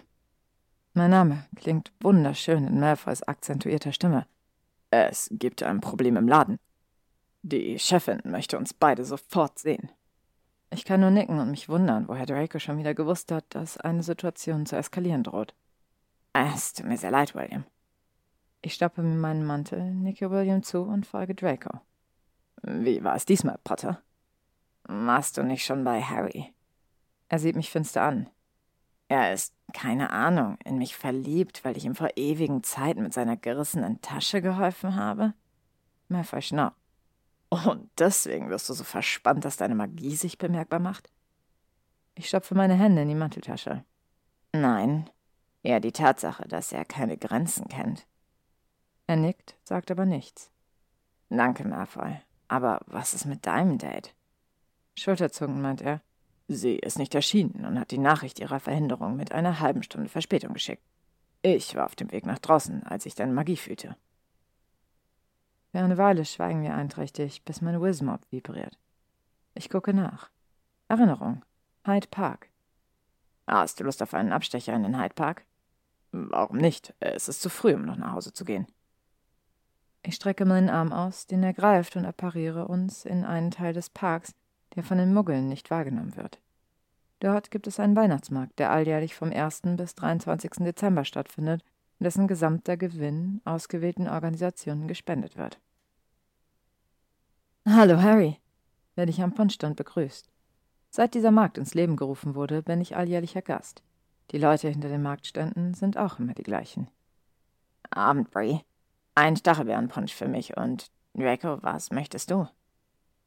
Mein Begleiter sieht mich etwas seltsam an, dann sagt er: Ich versuche den mit Bratapfel. Bree schenkt ein, stellt uns die Hefe hin und ich zahle. Danach schlendern wir herum, bis wir schließlich bei der Hauptattraktion für mich landen. Mit dem Becher deute ich auf einen kleinen Haufen Menschen. Siehst du die acht Personen, die als Mägde verkleidet sind? Draco nickt. Dort hinten stehen acht Plastikkühe. Die Euter sind so verzaubert, dass man sie melken kann. Es kommt aber nur Farbe raus. Die Mägde melken also die Kühe. Und wer seinen Melkkübel zuerst voll hat, ist der Sieger. Man kann Wetten auf die Teilnehmer abschließen. Es ist ohne Frage meine liebste Attraktion, auch weil sie nur einmal in der Saison stattfindet. Normalerweise begleiten mich die Granger Weasleys. Wetten? Ich zucke mit den Schultern. Naja, nicht wirklich. Wenn man wettet, gewinnt man nichts. Es ist alles für einen guten Zweck. Die Teilnehmer geben im Voraus bekannt, für welche Institution sie ihr Gewinn spenden wollen, sei es ein Waisenhaus, ein Tierheim oder eine Suppenküche. Die Wettsummen, die auf die einzelnen Teilnehmer gesetzt werden, werden dann an die jeweiligen Institutionen ausbezahlt. Oh, machte Draco. Kann ich auch auf alle Teilnehmer wetten? Lachend sage ich. Natürlich, obwohl das eher ungewöhnlich ist. Spöttisch verzieht Malfoy seine Mundwinkel. Wer will schon gewöhnlich sein? Komm. Damit zieht er mich am Mantelärmel zu dem Wettstand und spendet eine nicht geringe Summe. Tatsächlich ist sie sogar höher als jene, die ich hier jedes Jahr liegen lasse. Anders als sonst setze ich bei Dracos frechem Grinsen ebenso auf alle acht Teilnehmer. Mal was Neues, Harry, wa? Immer dasselbe ist ja langweilig, Moti. Er nimmt das Geld und trägt in alle acht Spalten die gleiche Summe ein. Jo, aber auch schwieriger mit dem Anfeuern, ne? Wir werden einfach alle anfeuern. Klingt sich Malfoy in das Gespräch ein. Mortys Augen lachen. Dann viel Spaß. Wenn ihr nachher keine Stimme mehr habt, werden euch Brees Tees sicher helfen. Wie Mortys vorausgesagt hat, schmerzt zumindest meine Kehle. An der Art, wie Draco seine greift, ist klar, dass er sich auch verausgabt hat. Muss zugeben, so lustig und nervenaufreibend wie dieses Jahr ist es vorher nie gewesen. Ron und Hermine wetten zwar auch auf die Märkte, doch sind sie nicht mit dem Feuereifer dabei, den Draco zeigt. Ron ist zumeist vom Essen abgelenkt, Mine von ihrer kleinen Rose. Ich brauche einen Tee. Was bei Draco? Er hat wirklich sein Bestes gegeben. Gehen wir zu Brie. Meine Stimme klingt auch ganz heiser, und aus irgendeinem Grund färben sich Malfoys Wangen rot. An Brees Stand kippen wir noch einige Glühweine, selbstverständlich nur um des Spendens willen. Nach dem dritten Becher habe ich den Mut, Draco zu fragen, wie sein Date gestern geendet hat. Er lacht. Der Service scheint in unserem Jahrgang sehr beliebt zu sein. Sie war eine Ravenclaw, allerdings war sie damals noch ein Bursche. Nachdenklich lege ich einen Finger an mein Kinn. Wer war damals in Ravenclaw? Corner, da bin ich mir sicher. Rivers? Draco stippt mich mit seinem Fuß an und deutet auf seine Stiefel. Stiefel? Boot. Terry Boot. Ich sehe dir an, dass du das Rätsel gelöst hast. Jedenfalls hat sie mir einige Anekdoten aus ihrem Leben erzählt. Sie ist sehr unterhaltsam, was sie auch beim Stand-up danach unter Beweis gestellt hat. Nach Hause gegangen ist sie allerdings mit einem der Comedians dort. Irgendetwas schnurrt in meiner Brust. Als Draco sich beim nächsten Schluck am Stand festhalten muss, ist es eindeutig Zeit, nach Hause zu gehen. Ich halte ein Taxi für Draco an. Apparieren ist nicht mehr. Danke für den schönen Abend verabschiedet er sich und lässt seine Lippen über meine Wange geistern. bevor er in das wartende Fahrzeug steigt. Wie ein Vollidiot stehe ich da, Hand an der Wange, mit offenem Mund, der sich langsam zu einem, wie ich wahrscheinlich zu Recht befürchte, närrischen Lächeln verzieht. Wenn ich den Kuss auch ziemlich sicher nur dem Alkohol zu verdanken habe. So, meine Lieben, das war das achte Türchen dieses wunderbaren Adventskalenders von Darkest Soul. Ich hoffe sehr, es hat euch gefallen. Mir hat es auf jeden Fall richtig viel Spaß gemacht. Da kommt so richtig Winterstimmung auf, finde ich. Und ich hoffe, ihr seid beim nächsten Türchen auch wieder dabei. Vielen Dank fürs Zuhören und bis ganz bald. Hallo, meine Lieben, und willkommen zurück zu unserem Dreary Adventskalender, der von Darkest Soul ist und zwölf Tage bis Weihnachten heißt. Heute bereiten wir Harry bereits auf sein neuntes Date und ich bin schon ganz gespannt, was heute alles passieren wird. Kapitel 9 Neun tanzende Damen. Schon lange bin ich nicht mehr so schmerzhaft hart aufgewacht. Was blassrosa Lippen und bärtigen Wangen so alles auslösen können. Die Sache in die Hand nehmend, Wortspiel beabsichtigt, komme ich peinlich schnell. Dafür bin ich jetzt aber entspannt. Nach einer schnellen Dusche spaziere ich ins Moonstack und stelle mich einer weiteren Runde vorweihnachtlicher Einkäufe. Ich liebe das Strahlen in den Augen der Leute, wenn sie das Richtige gefunden haben. Ob ich wohl das Richtige für mich finden kann? Bedenkt man die Dates, die ich bis jetzt hatte, ist meine Antwort ein eindeutiges Nein. Kann natürlich auch sein, dass ich woanders suchen sollte. Diesen Abend ist wieder das Felice dran, das Schickimicki-Restaurant. Drake und ich begegnen uns an der Tür. Seine Hand streicht sein Haar hinter das rechte Ohr. Bilde ich es mir ein oder tut das nur, wenn ich ihm dabei zusehe? Ich weiß, dass ich starre. Potter? Harry, öffnest du die Tür oder lehnst du dich einfach nur an? Den Impuls unterdrückend, ihm die Zunge zu zeigen, ziehe ich die Tür auf und mache einen ironischen Diener, den Draco mit Danke, James kommentiert. Hat er gerade einen Butlerwitz gemacht? Definitiv, denn er zwinkert mir schelmisch zu. Kopfschüttelnd und amüsiert lasse ich mich vom Maitre zu meinem Tisch führen, an dem bereits Susanna, eine zierliche Blondine, an einem Weinglas nippt. Leider erkenne selbst ich auf den ersten Blick, dass sie nicht besonders talentiert beim Schminken ist. Sie trägt vor allem zu viel und ihre eindeutig falschen Wimpern sind so schwer mit Mascara beladen, dass sie ihre Lider auf Halbmast hängen lassen. Was schade ist, denn ihre Augen sind wirklich schön. Ein lupenreines Saphirblau, wie jenes von Firenze. Mir ist klar, dass viele Leute sich schminken, weil sie sich einfach hübscher fühlen wollen. Die meisten schaffen es jedoch so auszusehen, als trügen sie nur etwas Farbe auf ihren Wimpern und Lippen. Ich selbst habe es auch schon versucht, und nachdem ich mir zweimal mit dem Kajalstift ins Auge gefahren bin, habe ich es aufgegeben. Susanne allerdings hat mit allem übertrieben. Apfelbäckchen, purpurner Lidschatten, schreiend roter Lippenstift. Es tut meinen Augen weh, aber wenigstens hat sie eine angenehme Stimme und ist keine so üble Gesprächspartnerin. Wir trinken gerade einen letzten Schluck Wein, als Merfer sich zu uns gesellt. Habt ihr Lust auf eine Show? Mein Date hat mich eingeladen und ich dachte mir, es könnte dich interessieren. Er sieht mich abwartend an. Was ist das für eine Show? fragt Susanna. Dracos Lippen verziehen sich zu einem ehrlichen Lächeln. Drag Queens? Männer, die sich wie Frauen anziehen? Bäh, wie grausig ist das denn? Bei dem Ausdruck von absolutem Ekel auf Susannas Gesicht möchte ich irgendetwas zerschlagen. Draco legt eine Hand auf meinen Arm, wendet sich an Susanna und sagt mit dem süßesten Lächeln und tropfendem Karamell in der Stimme: Du weißt gar nicht, was du verpasst, du noch nie einen Mann im Korsett, String und zwölf Zentimeter Absätzen im Bett hattest, Schätzchen. Ihr bleibt die Luft weg. Mir auch, allerdings aus einem anderen Grund denn ich stelle mir gerade Draco in genau diesem Outfit vor. Scheiße, da hilft nur ein Desillusionierungszauber auf die untere Region. Ich verabschiede mich an dieser Stelle, Susanna, denn ich will das auf keinen Fall versäumen. Malfoys Vorbild folgend lächle ich. Ich wünsche dir noch einen schönen Abend. Damit gehe ich mit Malfoy, der sich zu einem wesentlich älteren Mann gesellt. Guten Abend. Ich bin Altair. Alters Stimme hat ein angenehmes Timbre. Er schüttelt meine Hand.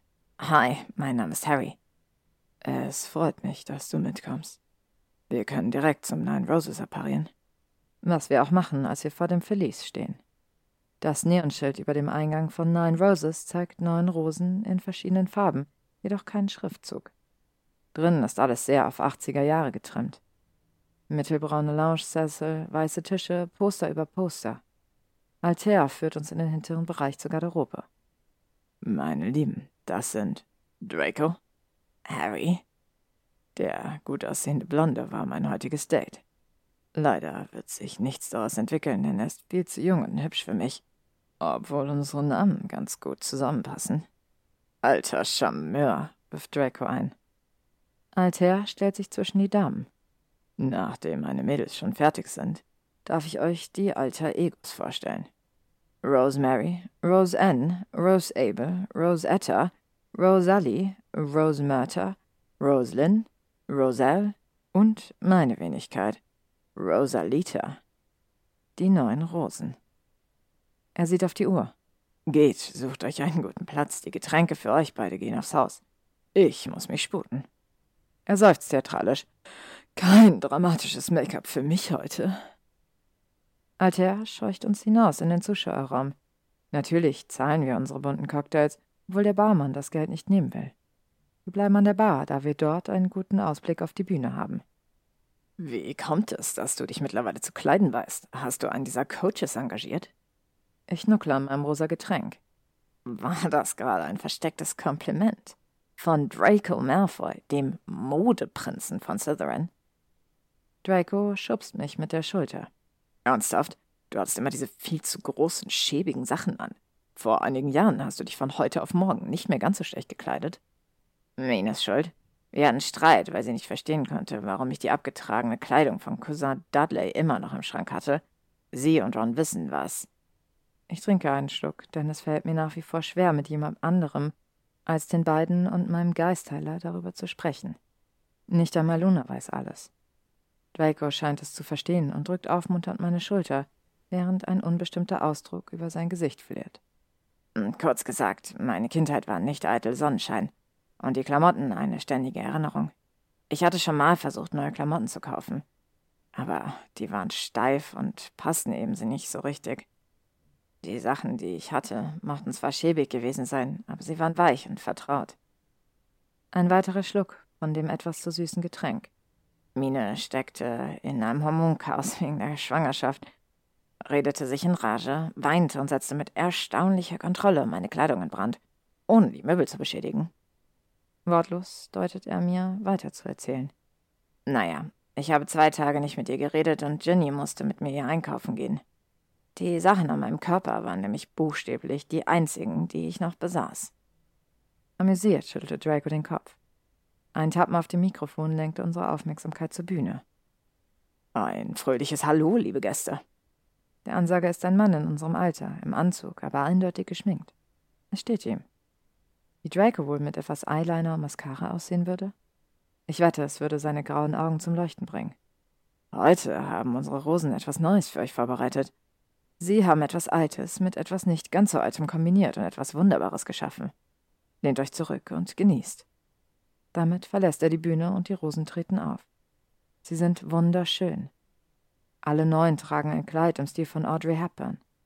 Halblang mit ausladendem Rock und kurzen Ärmeln. Das einzige Zugeständnis an ihre glitzernden Persönlichkeiten sind die Farben. Keine trägt schwarz. Und die farblich passenden Pailletten am Ausschnitt und in Mustern gelegt auf dem Rockteil. Das Make-up ist glamourös, auffallend, aber zu ihren Gesichtern passend und in sich harmonisch. Von den Rosen könnte Susanna sich eine dicke Scheibe abschneiden. Sie tanzen zu Moon River, einen dieser altmodischen Tänze, die man in den Jane Austen-Verfilmungen sieht, mit einer unvorstellbaren Grazie und Eleganz. Ich glaube, dass ich Queers in jeder Form liebe, weil die Dursleys sie gehasst haben, immer noch hassen. Homosexuelle abartig, Drag Queens ekelhaft, Transsexuelle krank. Ich schätze, der Trotz gegenüber den Dursleys und ihre Einstellung ist auch ein Grund, warum ich mit meiner Sexualität und meinen Vorlieben immer relativ offen umgegangen bin. Auch wenn ich manchmal Schwierigkeiten damit habe, dass Leute, vor allem jene, die ich nicht gut genug kenne, sich in meinen Tanzbereich lehnen. Vielleicht, weil ich außer dem Abschieds- und Willkommenspacker auf die Wange zwischen Petunia und Vernon nie habe Zärtlichkeit beobachten können. Kein Streicheln der Wange oder Händchen halten, von einem liebevollen Klaps auf dem Po ganz zu schweigen. Das war alles kein anständiges Verhalten. Meine erste richtige Umarmung, an die ich mich erinnern kann, habe ich Hagrid zu verdanken. Dem allerersten Menschen, den ich einen Freund nennen dürfte. Der auch gleichzeitig so etwas war wie ein Ersatzvater. Der mir die magische Welt erklärte und von dem ich meine süße Hedwig bekommen hatte. Der allerlei verrückte Ideen gehabt hatte, der mich leider viel zu früh verlassen hat. Aber es tröstet mich, dass er jetzt mit meinen Eltern zusammen ist und mit Hedwig. Bei Molly und Arthur Weasley habe ich dann gesehen, wie es zwischen Ehepaaren sein kann. Von ihnen habe ich mir die Zärtlichkeiten für eine Beziehung abgeschaut. Ich war ein Kind, das sich nach Berührung sehnte, sie aber gleichzeitig auch fürchtete, weil die Berührungen der Dursleys immer wehtaten und rote oder blaue Flecken hinterließen. Als Molly mich das erste Mal umarmte, versteifte ich mich. Sie ließ sich nichts anmerken, aber selbst als Kind fiel mir auf, dass sowohl sie als auch Arthur und die Weasley-Kinder mich sehr häufig, fast nebenbei, berührten. Mir durch die Haare wuschelten, die ein ewiger Stachel im Fleisch der Dursleys waren, weil ich sie von meinem Nichtsnutz eines Trunkenboldes von Vater hatte.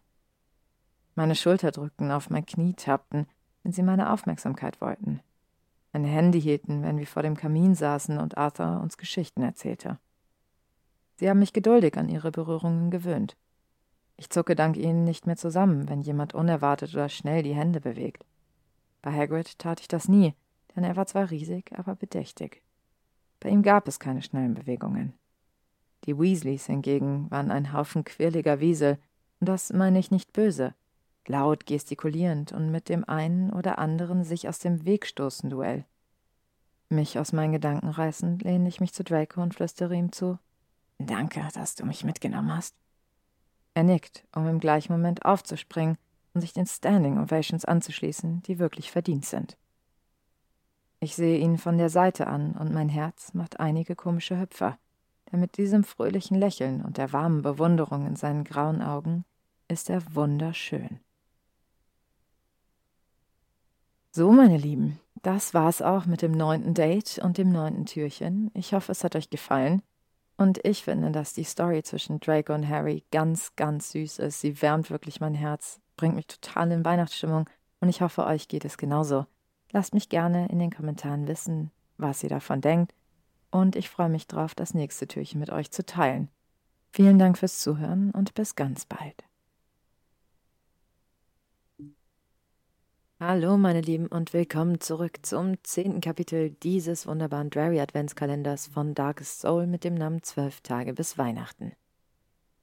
Kapitel 10 Zehn springende Herren Der Wecker klingelt, mein Kopf auch. Ich schlage mit der Hand auf das scheppernde Teil. Verfluchte Cocktails. Je bunter, desto gefährlicher. Ich stöhne. Ein Stöhnen antwortet mir. Kacke. Ich will meine Augen nicht aufmachen. Ich will nicht sehen, was für eine Scheiße ich gebaut habe. Godric's garstige Galoschen. Was war in diesen Drinks? Keine fremde Stimme. Mehr Alkohol, als wir vertragen? Die Matratze neben mir sinkt ein und ich schiele durch halb geöffnete Augen auf einen von Schlaf verwuschelten Malfoy, der auf seine Ellbogen gestützt auf mich hinuntersieht. Mein Herz setzt aus. Er sieht sanft aus. Ich denke nicht, dass schon viele Menschen ihn so gesehen haben. Während ich nervös schlucke, scheint er vollkommen unbeeindruckt davon zu sein, dass wir nebeneinander im gleichen Bett aufgewacht sind. Offensichtlich. Anders kann ich mir nicht erklären, dass du zur Hälfte ausgezogen bist. Ich gucke an mir hinunter, lache und winsele gleich darauf, weil es weh tut. Ich bin buchstäblich zur Hälfte ausgezogen. Ein Schuh eine Socke, ein Hemdsärmel, sogar nur ein Hosenbein.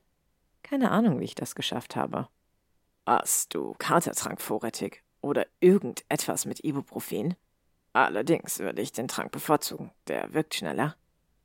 Also sind wir in meiner Wohnung gelandet. Badezimmer. Bring mir auch was mit.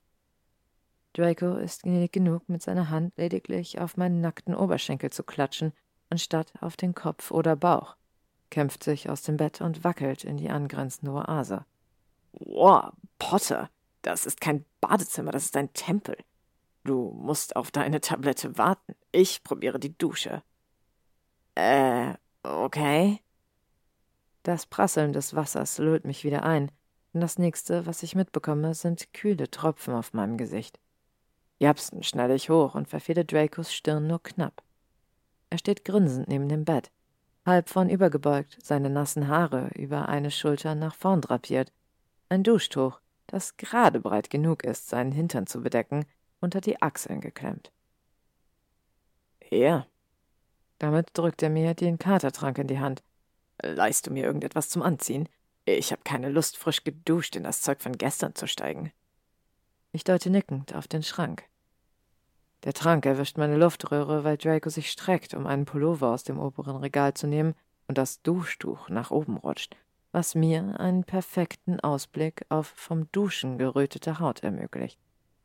Es ist schmerzlich. Heimelig. Alles in Ordnung, Harry? Er klingt ehrlich besorgt. Ja, der Geschmack. Es überrascht mich immer wieder, wie zynisch übelkeitserregend er ist. Mhm. Snape versucht seit einiger Zeit, einen Katertrank zu kreieren, der den Magen nicht hebt, sagte er, während er, anstatt in die Knie zu gehen, sich nach vorne beugt und ich sein. Ist das Absicht? Ich schieße aus dem Bett an ihm vorbei ins Bad. Unterhosen und Socken sind in der Kommode, rufe ich, bevor ich die Tür hinter mir schließe und mich dagegen lehne. Seit wann ist Draco so freizügig? In Hogwarts trug er meistens Rollkragenpullover und die einzige Haut, die man zu Gesicht bekam, war die seiner Hände.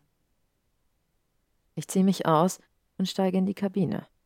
Macht man das überhaupt? Mit seinem ehemaligen Rivalen saufen, sein Bett teilen, seine Dusche benutzen und dann seine Klamotten ausborgen? Ich bin verwirrt. Es wäre leichter, fände ich ihn nicht anziehend. Als mir der vertraute Geruch meines Shampoos in die Nase steigt, wird mir bewusst, dass Draco sich damit seine Haare gewaschen und mein Duschgel benutzt hat und jetzt nach mir riechen wird. In meinen Klamotten. Etwas Besitzergreifendes nimmt in meiner Brust Platz. Als ich fertig geduscht in meinem Bademantel das Schlafzimmer betrete, ist Draco nicht mehr da. Enttäuscht ziehe ich mich an. Er hätte wenigstens auf Wiedersehen sagen können.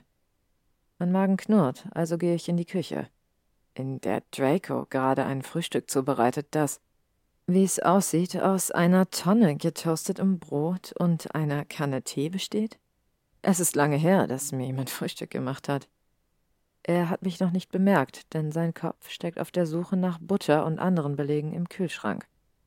Auch das ist so heimelig, dass es weh tut. Ich muss an mich halten, um ihn nicht von hinten zu umarmen, mein Kinn an seine Schulter abzulegen und ihn einfach einzuatmen. Die wenigen Stunden, die ich in den letzten Tagen mit ihm verbracht habe, haben aus Malfoy Draco gemacht, aus einem nicht mehr Feind einen Freund. Tatsächlich vielleicht etwas mehr. Draco zieht seinen Kopf aus dem Kühlschrank zusammen mit Käse und Marmelade. Er erschrickt leicht, als er mich sieht. Ich äh, dachte, ich mache uns Frühstück. Ich lehne am Türrahmen. Tu dir keinen Zwang an, antworte ich sanft. Er stellt das Essen auf den Tisch, während ich Tassen, Teller und Besteck hole. Es ist auch lange her, dass ich mit jemandem an diesem Tisch gefrühstückt habe. Was hältst du davon, wenn wir das Date heute Abend sausen lassen? fragt Draco, nachdem er den Bissen Marmeladebrot geschluckt hat.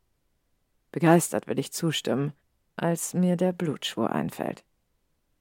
Auf mich selbst angefressen sacke ich im Sessel zusammen. Ich würde gerne, aber ich kann nicht. Er sieht mich irgendwie verletzt an. Ich will es erklären, aber in diesem Moment schreit mich meine Küchenuhr an, warum mein Arsch noch immer auf meinem Sessel klebt. Verdammt, ich hab den Laden komplett vergessen. Ich springe auf und ohne, dass es mir in dem Moment wirklich bewusst ist, beuge ich mich zu Draco hinunter, um ihm einen kurzen Kuss auf die Lippen zu drücken. Wir treffen uns vor dem Lokal. Heute und morgen machen wir Doppelschichten im Moonstack. Du kannst den Kamin nehmen, wenn du fertig gefrühstückt hast. Lass alles stehen. Damit appariere ich direkt in den Nebenraum vom Moonstack. Der Tag ist so arbeitsreich, dass ich keine Zeit habe, mir Sorgen zu machen oder Luna von den neuen Entwicklungen zu berichten. Völlig fertig appariere ich am Abend in meine Küche und sehe, dass Draco aufgeräumt hat, was ich total süß finde. Eine schnelle Dusche später schlüpfe ich in Jeans und Pullover. Danach eile ich zu Best Burgers, bei dem Draco bereits auf mich wartet. Ich glaube, dein heutiges Date ist Erdäpfelsalat. Wenn du an den Besonderheiten der Knieselzucht interessiert bist, ist er dein Mann, sagt er zur Begrüßung.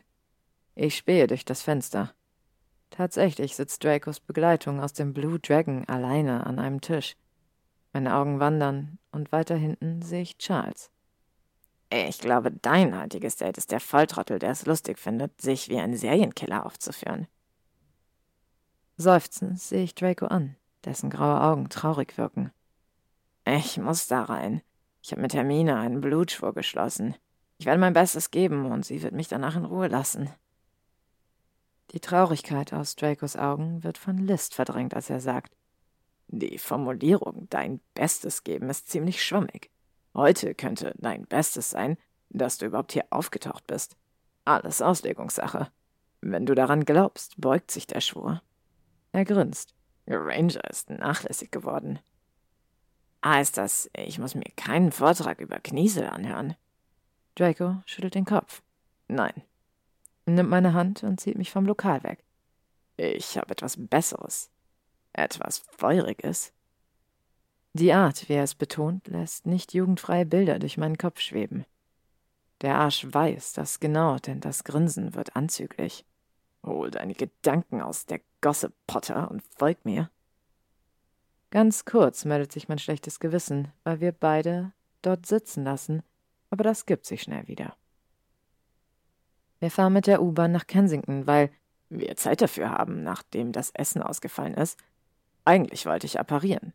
Nach den ganzen Katastrophen habe ich sowieso nicht viel erwartet. Draco führt mich an einigen wunderschönen Gebäuden vorbei. Mir fällt die Kinnlade herunter, als wir vor dem Finboroughs stehen bleiben und dem Türsteher zwei Eintrittskarten vorzeigen. Wie hast du es geschafft, Karten für die Show zu bekommen? Ich habe es erfolglos versucht. Und zwar lange, bevor ich mich auf diese Dating-Sache eingelassen habe. Michael hat mich eingeladen. Natürlich. Wie kann es auch anders sein, als dass Draco auf Du und Du mit Michael Flatley ist, den Feet of Flames? Ende Juni 1998, als ich noch keine Darts auf die Weltkarte geschossen hatte, damit habe ich erst im August angefangen, habe ich so aus Jux und Dollerei eine Karte für eine Show im Hyde Park gekauft. Einfach so, ohne zu wissen, was ich mir da eigentlich ansehe. Es stellte sich heraus, dass es eine Tanzshow mit Stepptänzern war. Feet of Flames. Die Geschwindigkeit, mit der die Tänzer ihre Beine und Füße bewegt hatten, war beinahe magisch. Danach habe ich mir Flatlays Shows immer wieder angesehen. Die Karten für die Show im Finboroughs sind auf 100 Stück limitiert gewesen und waren innerhalb von weniger als zehn Minuten nicht mehr verfügbar. Draco vibrierte geradezu vor Freude, als wir den kurzen Gang zum Zuschauerraum entlang gehen. Draco, gut, dass du so früh da bist. Alter Schwede, das ist Michael Flatley. Ich glaube, ich fangirle gerade. Mike? Er zieht Draco mit sich. Keine Zeit, nimm deinen Freund mit. Ich brauch dich auf der Bühne. Bitte, was? Michael öffnet eine Tür, schiebt zuerst Draco hinein, dann mich und schließlich sich selbst. Seans Auto ist irgendwo in der Pampa verreckt. Jetzt habe ich einen Tänzer zu wenig, weil Joe mit ihm gefahren ist. Ich hätte nicht gedacht, dass ich zwei Ersatzmänner brauche. Sein Ärger ist ziemlich offensichtlich. Du erinnerst dich an die Schrittfolge? Ja. Draco nickt. Dann mach dich bereit. Du hast zehn Minuten. Danach noch eine kurze Besprechung in meiner Garderobe. Hinten links. An der Tür dreht er sich nochmal um und meint an mich gewandt. Hallo, ich bin Michael. Es tut mir leid, dass ich dir deinen Freund so vor der Nase wegklaue. Ich hoffe, du genießt die Show trotzdem. Ich kann nur betäubt nicken, was er nicht mehr sieht, weil er schon draußen ist. Was? Wie, wie, warum? Draco verdreht die Augen. Eloquent, Harry. Er schält sich aus seiner Kleidung, um ein Kostüm anzulegen, das aus engen schwarzen Hosen und einem Rüschenhemd besteht. Macht mich das an? Ein wenig. Wünschte ich, wir wären jetzt woanders, in meinem Schlafzimmer zum Beispiel? Definitiv. Draco ist sehnig, fast wie ein Marathonläufer, allerdings mit etwas mehr Fleisch auf den Rippen. Seine Haut ist wie Alabaster. Ich muss aufhören, diese Romane zu lesen. Heute Morgen ist mir das alles nicht so bewusst gewesen. Ich war viel zu abgelenkt von seinem nackten Hintern. Michael hat mich im Stepptanz unterrichtet, lange bevor er berühmt wurde. Es war die einzige Möglichkeit, als Kind im Männer Krach zu machen und nebenbei seinen Ärger und Frust rauszulassen. Er zieht seine Stiefel wieder an und transformiert sie in Steppschuhe. Wir haben auch immer wieder zusammen trainiert, als ich schon erwachsen war. Zwei seiner Showtänzer habe sogar ich mit choreografiert. Bei diesen Worten lächelt er selbstgefällig. Ich nehme es ihm nicht einmal übel. Draco steht auf und dreht sich einmal um die eigene Achse. Wie sehe ich aus? Sexy wie die Hölle. Das Lächeln vertieft sich. Sehr gut. Du sitzt übrigens in der ersten Reihe. Husch. Damit werde ich aus dem Zimmer geworfen und begebe mich in den Zuschauerraum. Tatsächlich sind noch zwei Plätze in der ersten Reihe frei. Wohl meiner und Dracos. Ich setze mich. Junge Frau neben mir ist ganz aus dem Häuschen und erzählt mir ungefragt, dass sie es kaum erwarten kann, Michael tanzen zu sehen. Wir plaudern ein wenig miteinander.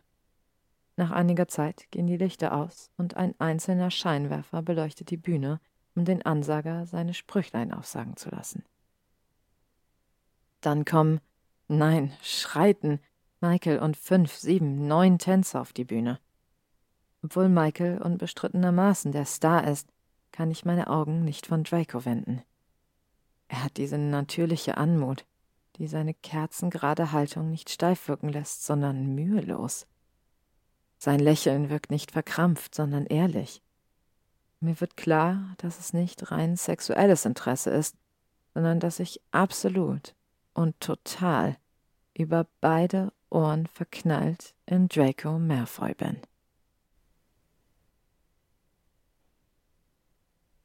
Puh, so meine Lieben, damit ist das zehnte Kapitel dieses wunderbaren Adventskalenders vorbei und ich hoffe, ihr habt es genauso sehr genossen wie ich.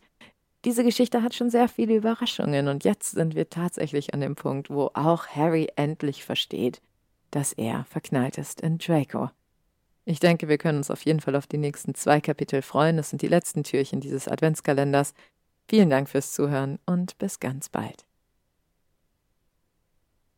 Hallo, meine Lieben, und willkommen zurück zum elften Türchen des wundervollen Adventskalenders von Darkest Souls mit dem Namen Zwölf Tage bis Weihnachten. Kapitel 11 Elf flötende Dudelsackspieler. Alter Schwede, ich bin zu alt für so einen Scheiß, denke ich, als mein Wecker kräht.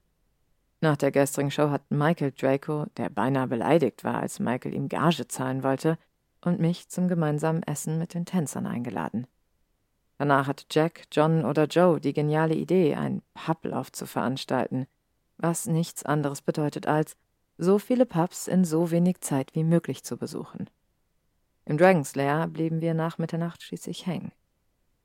Ehrlich, für so fitte Tänzer, die sich eigentlich gesund ernähren sollten, kann Michaels Truppe einiges wegstecken. Und immer noch tanzen, wie sich herausstellte, als ein paar Dudelsackspieler, selbst nicht mehr ganz nüchtern, aufspielten. Es könnte sein, dass ich mich verzählt habe, denn laut meiner Rechnung waren elf von denen da. Andererseits vielleicht auch nicht. Ich drehe den Kopf zur Seite, aber das Bett neben mir ist leer. Dabei bin ich mir ziemlich sicher, dass Draco bei mir war, als ich durch meine Eingangstür getorkelt bin und beinahe meinen weihnachtlich geschmückten Fikus umgeworfen habe. Wahrscheinlich ist er irgendwann aufgewacht und nach Hause gefloht. Das ist auch besser, denn mit dem toten Tier auf meiner Zunge möchte ich ihn nicht belästigen. Grummelnd kämpfe ich mich aus dem Bett und stolpere ins Bad. Das Wasser weckt meine Lebensgeister auch mehr schlecht als recht. Nie wieder Alkohol. Bis auf Mollys Weihnachtspunsch, der ist viel zu gut, um ihn nicht zu trinken. Beim Zähneputzen bin ich besonders gründlich, denn das tote Tier braucht lange, um meinen Mund zu verlassen. Beim Anziehen fällt mir ein Foto auf meinem Nachttisch ins Auge. Ich sehe es mir genauer an. Ein Polaroid von Michael im Dragonslayer. Auf der weißen Fläche steht krakelig für Harry, Teamplayer und Leichtgewicht. Michael Flatley. Scheinbar habe ich es irgendwann geschafft, Michael ein Autogramm aus den Rippen zu leiern. Ohne Frühstück appariere ich ins Moonstack. Neville begrüßt mich mit Hot Nacht, Harry. Und einem für ihn schon beinahe boshaften Grinsen während Luna mir ein Heferl mit einer ihrer Teemischungen in die Hand drückt.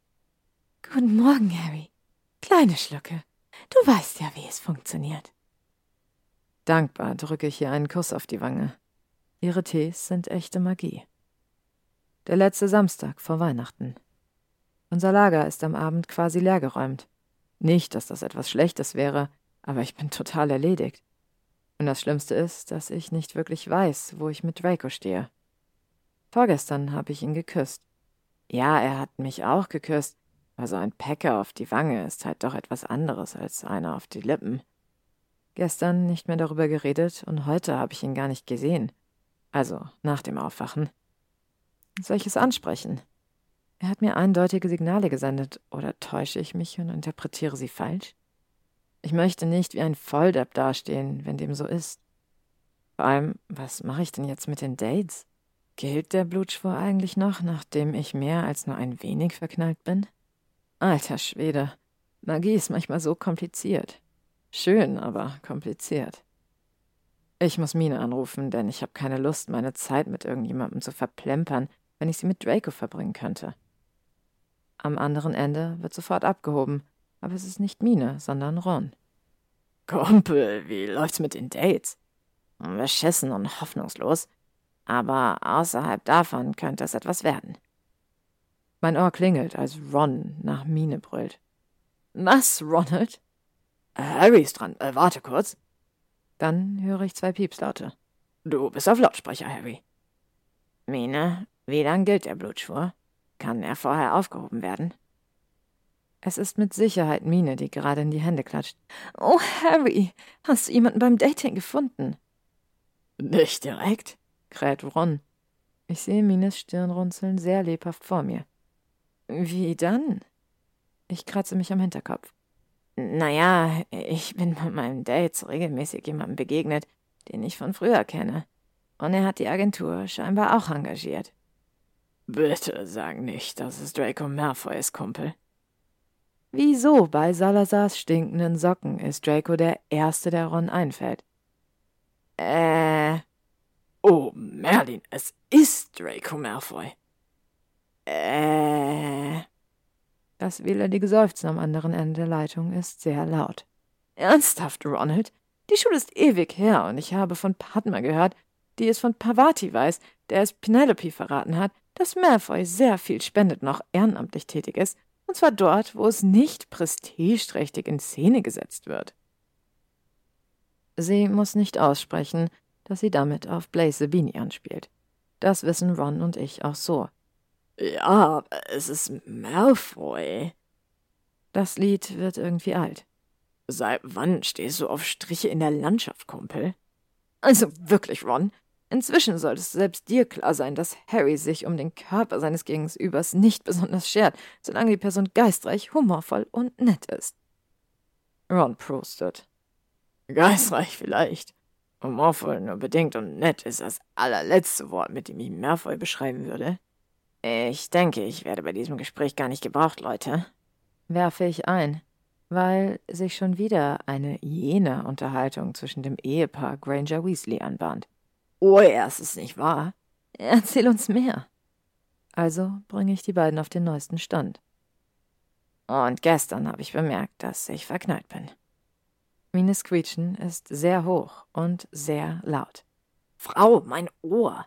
Schusch, Ron, Hast du es denn nicht bemerkt? Ich sehe Rons verwirrten Gesichtsausdruck bildlich vor mir. Mein eigener steht dem vermutlich in nichts nach. Ernsthaft, Jungs? Harry, wann hast du dich jemals so lang und breit über einen deiner Partner unterhalten? Nie so oft. Was wir von Pam, Martha, Mike, Winston und wie sie alle hießen wussten, war das, was sie uns von sich erzählten. Mine könnte recht haben. Du hast nie ihre glänzenden Haare oder glitzernden Augen oder sanfte Stimme oder die Art, wie er sein Haar hinter sein rechtes Ohr scheinbar nur für mich zurückstreift, erwähnt. Alle diese Kleinigkeiten. Und dann nennst du ihn auch noch Siruptorte. Oh, Harry, du bist nicht nur verknallt, du liebst ihn. Täusche ich mich oder höre ich da ein Schluchzen in Minas Stimme? Du hast endlich begriffen, dass du ihn eigentlich schon seit Hogwarts willst und niemand an seine Haare, Augen und Stimme herankommt. Rons trockener Kommentar sorgt dafür, dass ich mich an meiner eigenen Spucke verschlucke. Was? rufe ich entsetzt. Du weißt, dass es wahr ist, Kumpel. Jetzt geh, mach dich hübsch und erzähl Mine morgen alles haarklein. Ich möchte die Details nicht wissen, wirklich nicht. Mir genügt ein Smiley. Diesen Worten legt er auf, und ich sehe bedröppelt auf mein Wismop. Verliebt in Draco seit Hogwarts. Meine Augenbrauen ziehen sich so fest zusammen, dass meine Stirn wehtut. Es würde zumindest einiges erklären. Ich höre auf Rons Rat und gebe mir heute besondere Mühe. Den dunkelgrauen, dreiteiligen Anzug habe ich bei Twilfit und Tattings gekauft. Er ist maßgesteigert und steht mir, wenn ich das so sagen darf, wirklich gut. Weißes Hemd, keine Krawatte. Meine Haare kooperieren dankenswerterweise. Um ganz sicher zu gehen, schicke ich noch ein Foto an Mine und Luna. Lunas Antwort kommt sofort. 19.11 Uhr, Foto. 19.12 Uhr. Wenn ich nicht verheiratet wäre, Harryline, dann wärst du jetzt mein. Hab Spaß und grüß Draco von mir. Draco muss dir etwas erzählt haben, denn ich habe es nicht. Andererseits reden wir hier von Luna. Gleich darauf piept das Gerät wieder. 19.30 Uhr. Sollte er dir den Anzug nicht gleich vom Körper reißen wollen, ist er ein hoffnungsloser Fall. 19.13 Uhr. Mina. 19.14 Uhr. Was? Du siehst richtig heiß aus. Das sage ich nicht als deine beste Freundin, sondern als Frau. Da fällt mir ein, dass sie mir zum Blutschwur gar nichts gesagt hat. 19.15 Uhr. Frage. Was ist mit dem Blutschwur? 19.15 Uhr. Antwort. Es gab nie einen. 19.15 Uhr. Was? 19.17 Uhr. Sprachnachricht. Irgendwie musste ich dich ja dazu bringen, das Ganze nicht von vornherein zu torpedieren. Das Tingeln, das du gespürt hast, war ein sehr sanfter Rictus Sempra. Es tut mir leid. Irgendwie, aber nicht wirklich. Lass uns morgen drüber reden. Jetzt hast du Wichtigeres zu tun. Dir deinen Traum anzuschnappen zum Beispiel. 1919. Darauf kannst du wetten. Auf beides. Ich appariere zu Dracos Haus in der Hoffnung, dass er noch zu Hause ist obwohl wir theoretisch schon seit 20 Minuten mit unseren Dates im Vicorio sitzen sollten. Im Inneren von Dracos Haus ist alles dunkel. Trotzdem klopfe ich an, aber es rührt sich nicht. Ich greife schon nach meinem Wismop, aber dann fällt mir ein, dass ich seine Nummer gar nicht habe. Luna hebt nicht ab, als ich sie anrufe, also appariere ich reichlich overdressed zum Vicorio und hoffe vergebens, dass Draco davor auf mich wartet. Denn er sitzt schon drin, sein silberblondes Haar wie ein Leuchtfeuer und ihm gegenüber eine schwarzhaarige Frau mit akkuratem kinnlangen Bob. Sie dreht sich zur Seite. Alter Schwede, diese Nase würde ich überall erkennen. Pansy, schieß mich tot, Parkinson.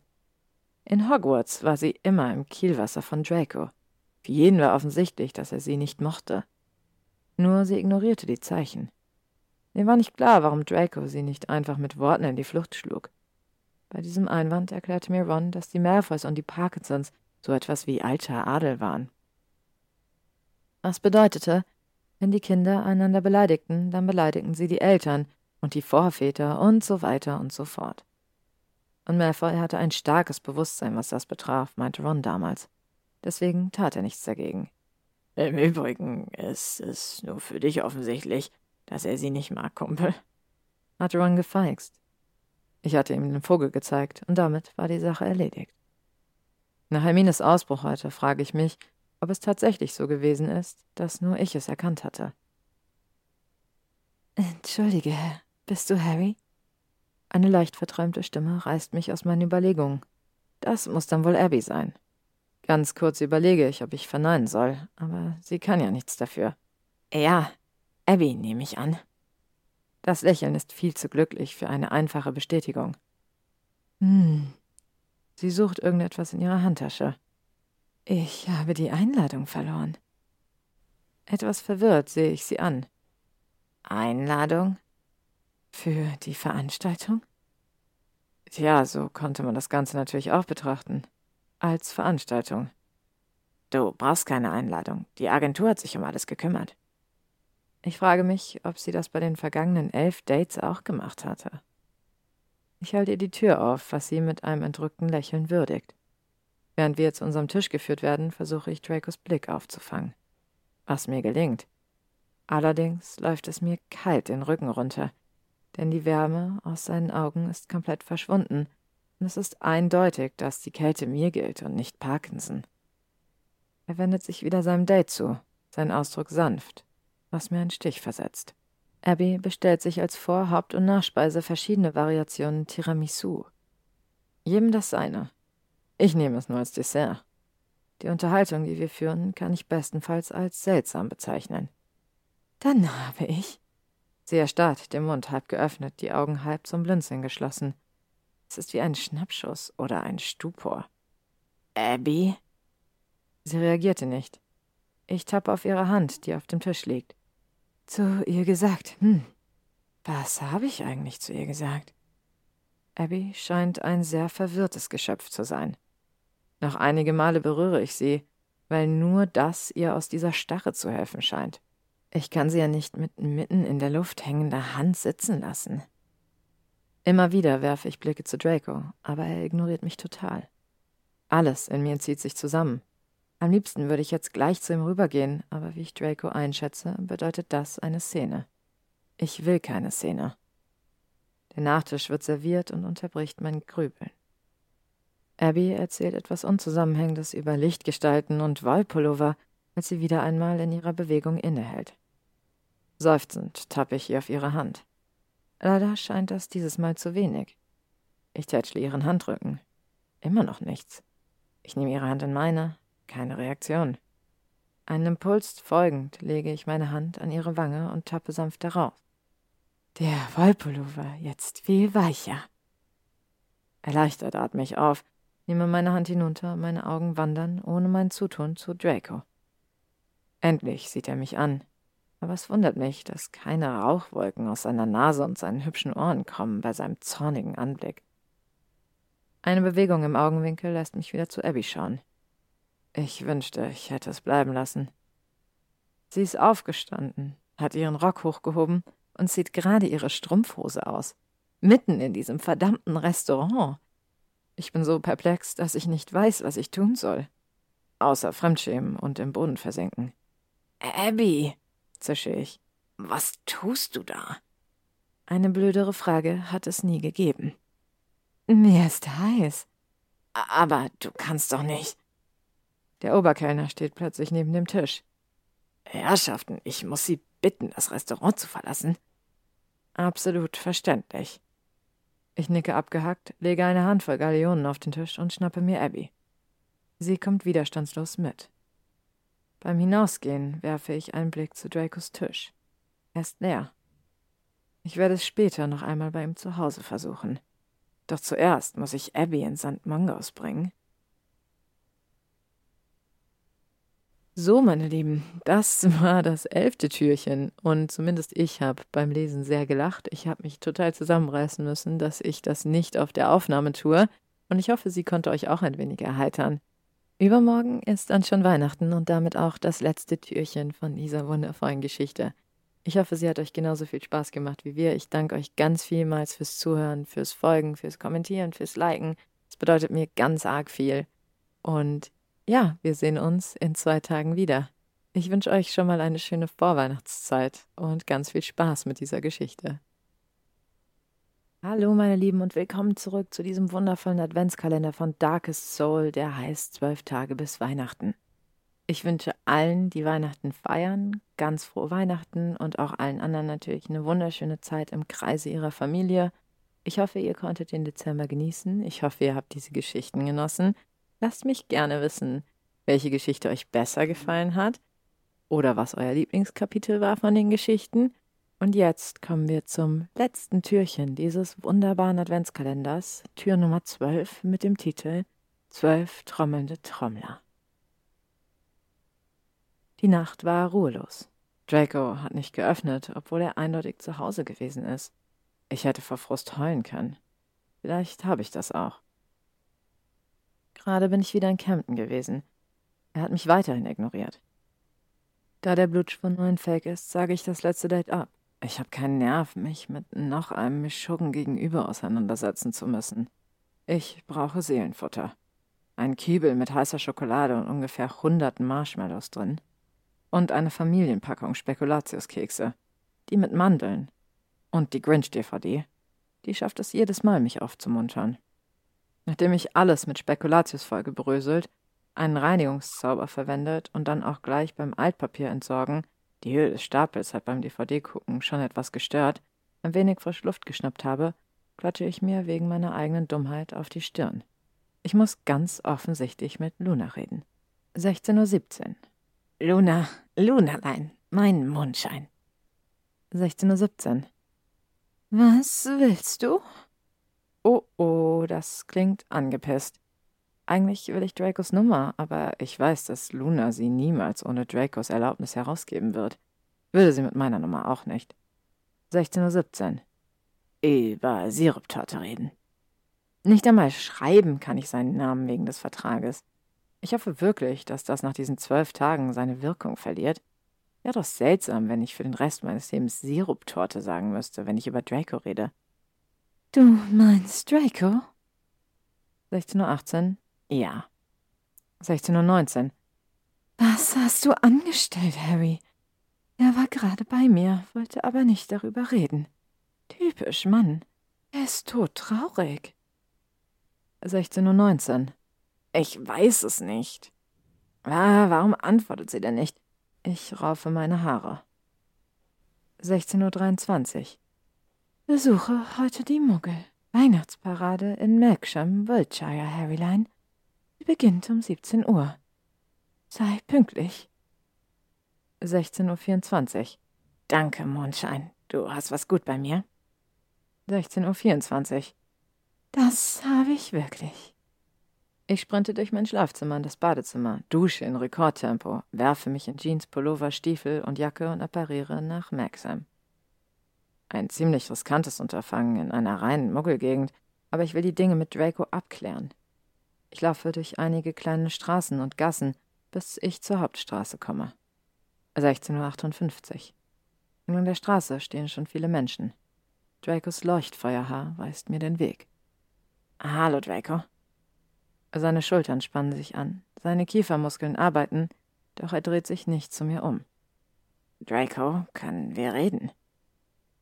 Jetzt fährt er so schnell herum, dass ich einen Schritt zurückweiche. Ach, jetzt willst du plötzlich reden? Warum sind zwischenmenschliche Beziehungen so kompliziert? Draco, ich verstehe nicht. An seiner steifen Haltung erkenne ich, dass mich ein Ausbruch erwartet. Du küsst mich, wir reden nicht darüber, dann lassen wir unsere Dates aus und haben mehr oder weniger eines miteinander, dann ignorierst du meine Nachricht und meldest dich nicht und schließlich habe ich, äh, ähm, äh, Merlin, es gibt offenbar kein Essen, das ich so sehr verabscheue wie diese Frau. Kutteln werfe ich ein. Was zum Henker sind Kutteln? Rindermagen.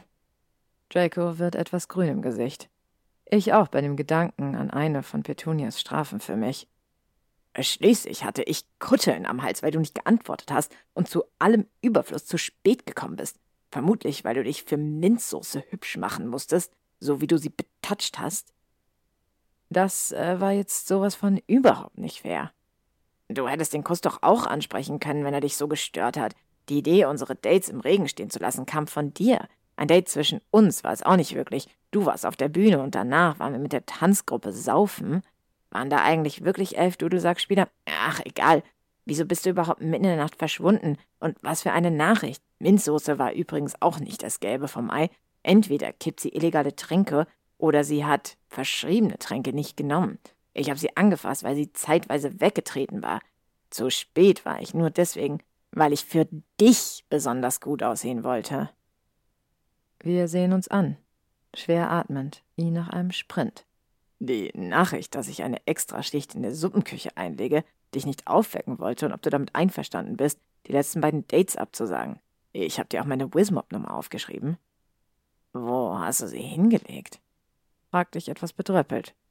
Auf deinen Couchtisch, antwortete Draco. Auf denselben Couchtisch, auf dem sich die ganzen Zeitungen und Zeitschriften stapeln? Merlin, wahrscheinlich habe ich sie unter den gestrigen Zeitungen begraben und heute mit dem ganzen Papier entsorgt. Dann zucken Dracos Mundwinkel und auch meine heben sich. Es tut mir leid, sagen wir wie aus einem Mund. Mehr Worte braucht es nicht. Wir fassen nach unseren Händen, unsere Gesichter nah beieinander. Wenn ich dich jetzt küsse, werde ich nicht aufhören können. Dracos Nase reibt über meine. Wer kann ja auch gehen? Nein, ich habe meinen Waisenkindern versprochen, dass ich da sein werde, um ihren Wagen zu bewundern. Okay, sage ich einfach und wir betrachten die Parade, obwohl ich nichts lieber täte, als Draco mit all meinen Sinnen zu spüren. Da sind sie schon, ruft Draco und winkt enthusiastisch. Der noch nicht ganz Teenager, der mit glockenheller Stimme Little Drummer Boy singt, winkt zurück und die Trommler hinter dem Wagen lachen Draco strahlend an. Draco singt mit, was mir einen angenehmen Schauer über den Rücken jagt. Dann verstummt er plötzlich. Wie viele Trommler sind das, Harry? Warum will er das jetzt wissen? Aber ich tue ihm den Gefallen und zähle. Zweimal, um sicher zu gehen. Zwölf. Er zieht mich weg von der Parade hinter eines der Häuser. Draco, was? Der Sog der Apparation trifft mich unvorbereitet. In Dracos Wohnzimmer habe ich Mühe, nicht auf den Couchtisch zu fallen. Etwas angefressen drehe ich mich zu Draco, doch der Ärger verpufft, als ich sein freudiges Gesicht sehe. Draco? Er stellt sich ganz nahe zu mir. Glaubst du an Weihnachtswunder, Harry? Jein. Er schüttelt lächelnd den Kopf und seine Nase reibt über meine. Am ersten Weihnachtstag schenkte meine wahre Liebe mir ein Rebhum in einem Birnbaum, flüsterte er. Wir haben im Feliz beide das Rebhuhn in Birnensoße gegessen. Am zweiten Weihnachtstag schenkte meine wahre Liebe mir zwei Turteltauben. Wenn es auch eigentlich ein Geschenk von Luna war. Aber ich dir das Kärtchen zurückgegeben habe. Seine Augen leuchten. Sie waren alle da. Drei französische Hühner, vier Singvögel. Draco streicht sein Haar über dem rechten Ohr zurück. Fünf goldene Ringe, die sechs Gänse, die sieben Schwäne. Grinst er mit einem kurzen Blick auf das Bild über dem Kamin. Du denkst also, dass ich deine wahre Liebe bin? Und du meine, wegen eines Kinderliedes? Gott, Harry, warum wehrst du dich? fragt mich mein Herz. Weil ich eingeschüchtert bin von der Möglichkeit der wahren Liebe, lautet die ehrliche Antwort. Ich hatte nichts erwartet, lediglich darauf gehofft, dass ich Weihnachten nicht alleine verbringen werde. Wahre Liebe ist für immer. Nicht allein deswegen. Aber wie wahrscheinlich sind solche Dinge? Eins zu drei Fantastilliarden. Dann küsst er mich. Seine Lippen sind warm und weich, eine Weile stehen wir einfach da, mit geschlossenen Augen, Lippen an Lippen, und atmen den anderen ein, ohne den Kuss zu vertiefen. Es ist intimer als jeder Kuss, den ich je erhalten oder gegeben habe. In diesem Augenblick wird mir bewusst, dass ich gegen für immer mit Draco nichts einzuwenden habe. Schließlich lösen wir uns voneinander und ich habe einige Mühe, geradeaus zu sehen. Draco führt mich zur Couch, damit wir uns setzen können. Eigentlich wollte ich nach Weihnachten in diese bescheuerte Agentur stürmen und ordentlich Rabatz machen. Aber ich denke, trotz der ganzen Katastrophen hatten wir doch irgendwie Erfolg, oder? Sein Atem geistert über mein Gesicht.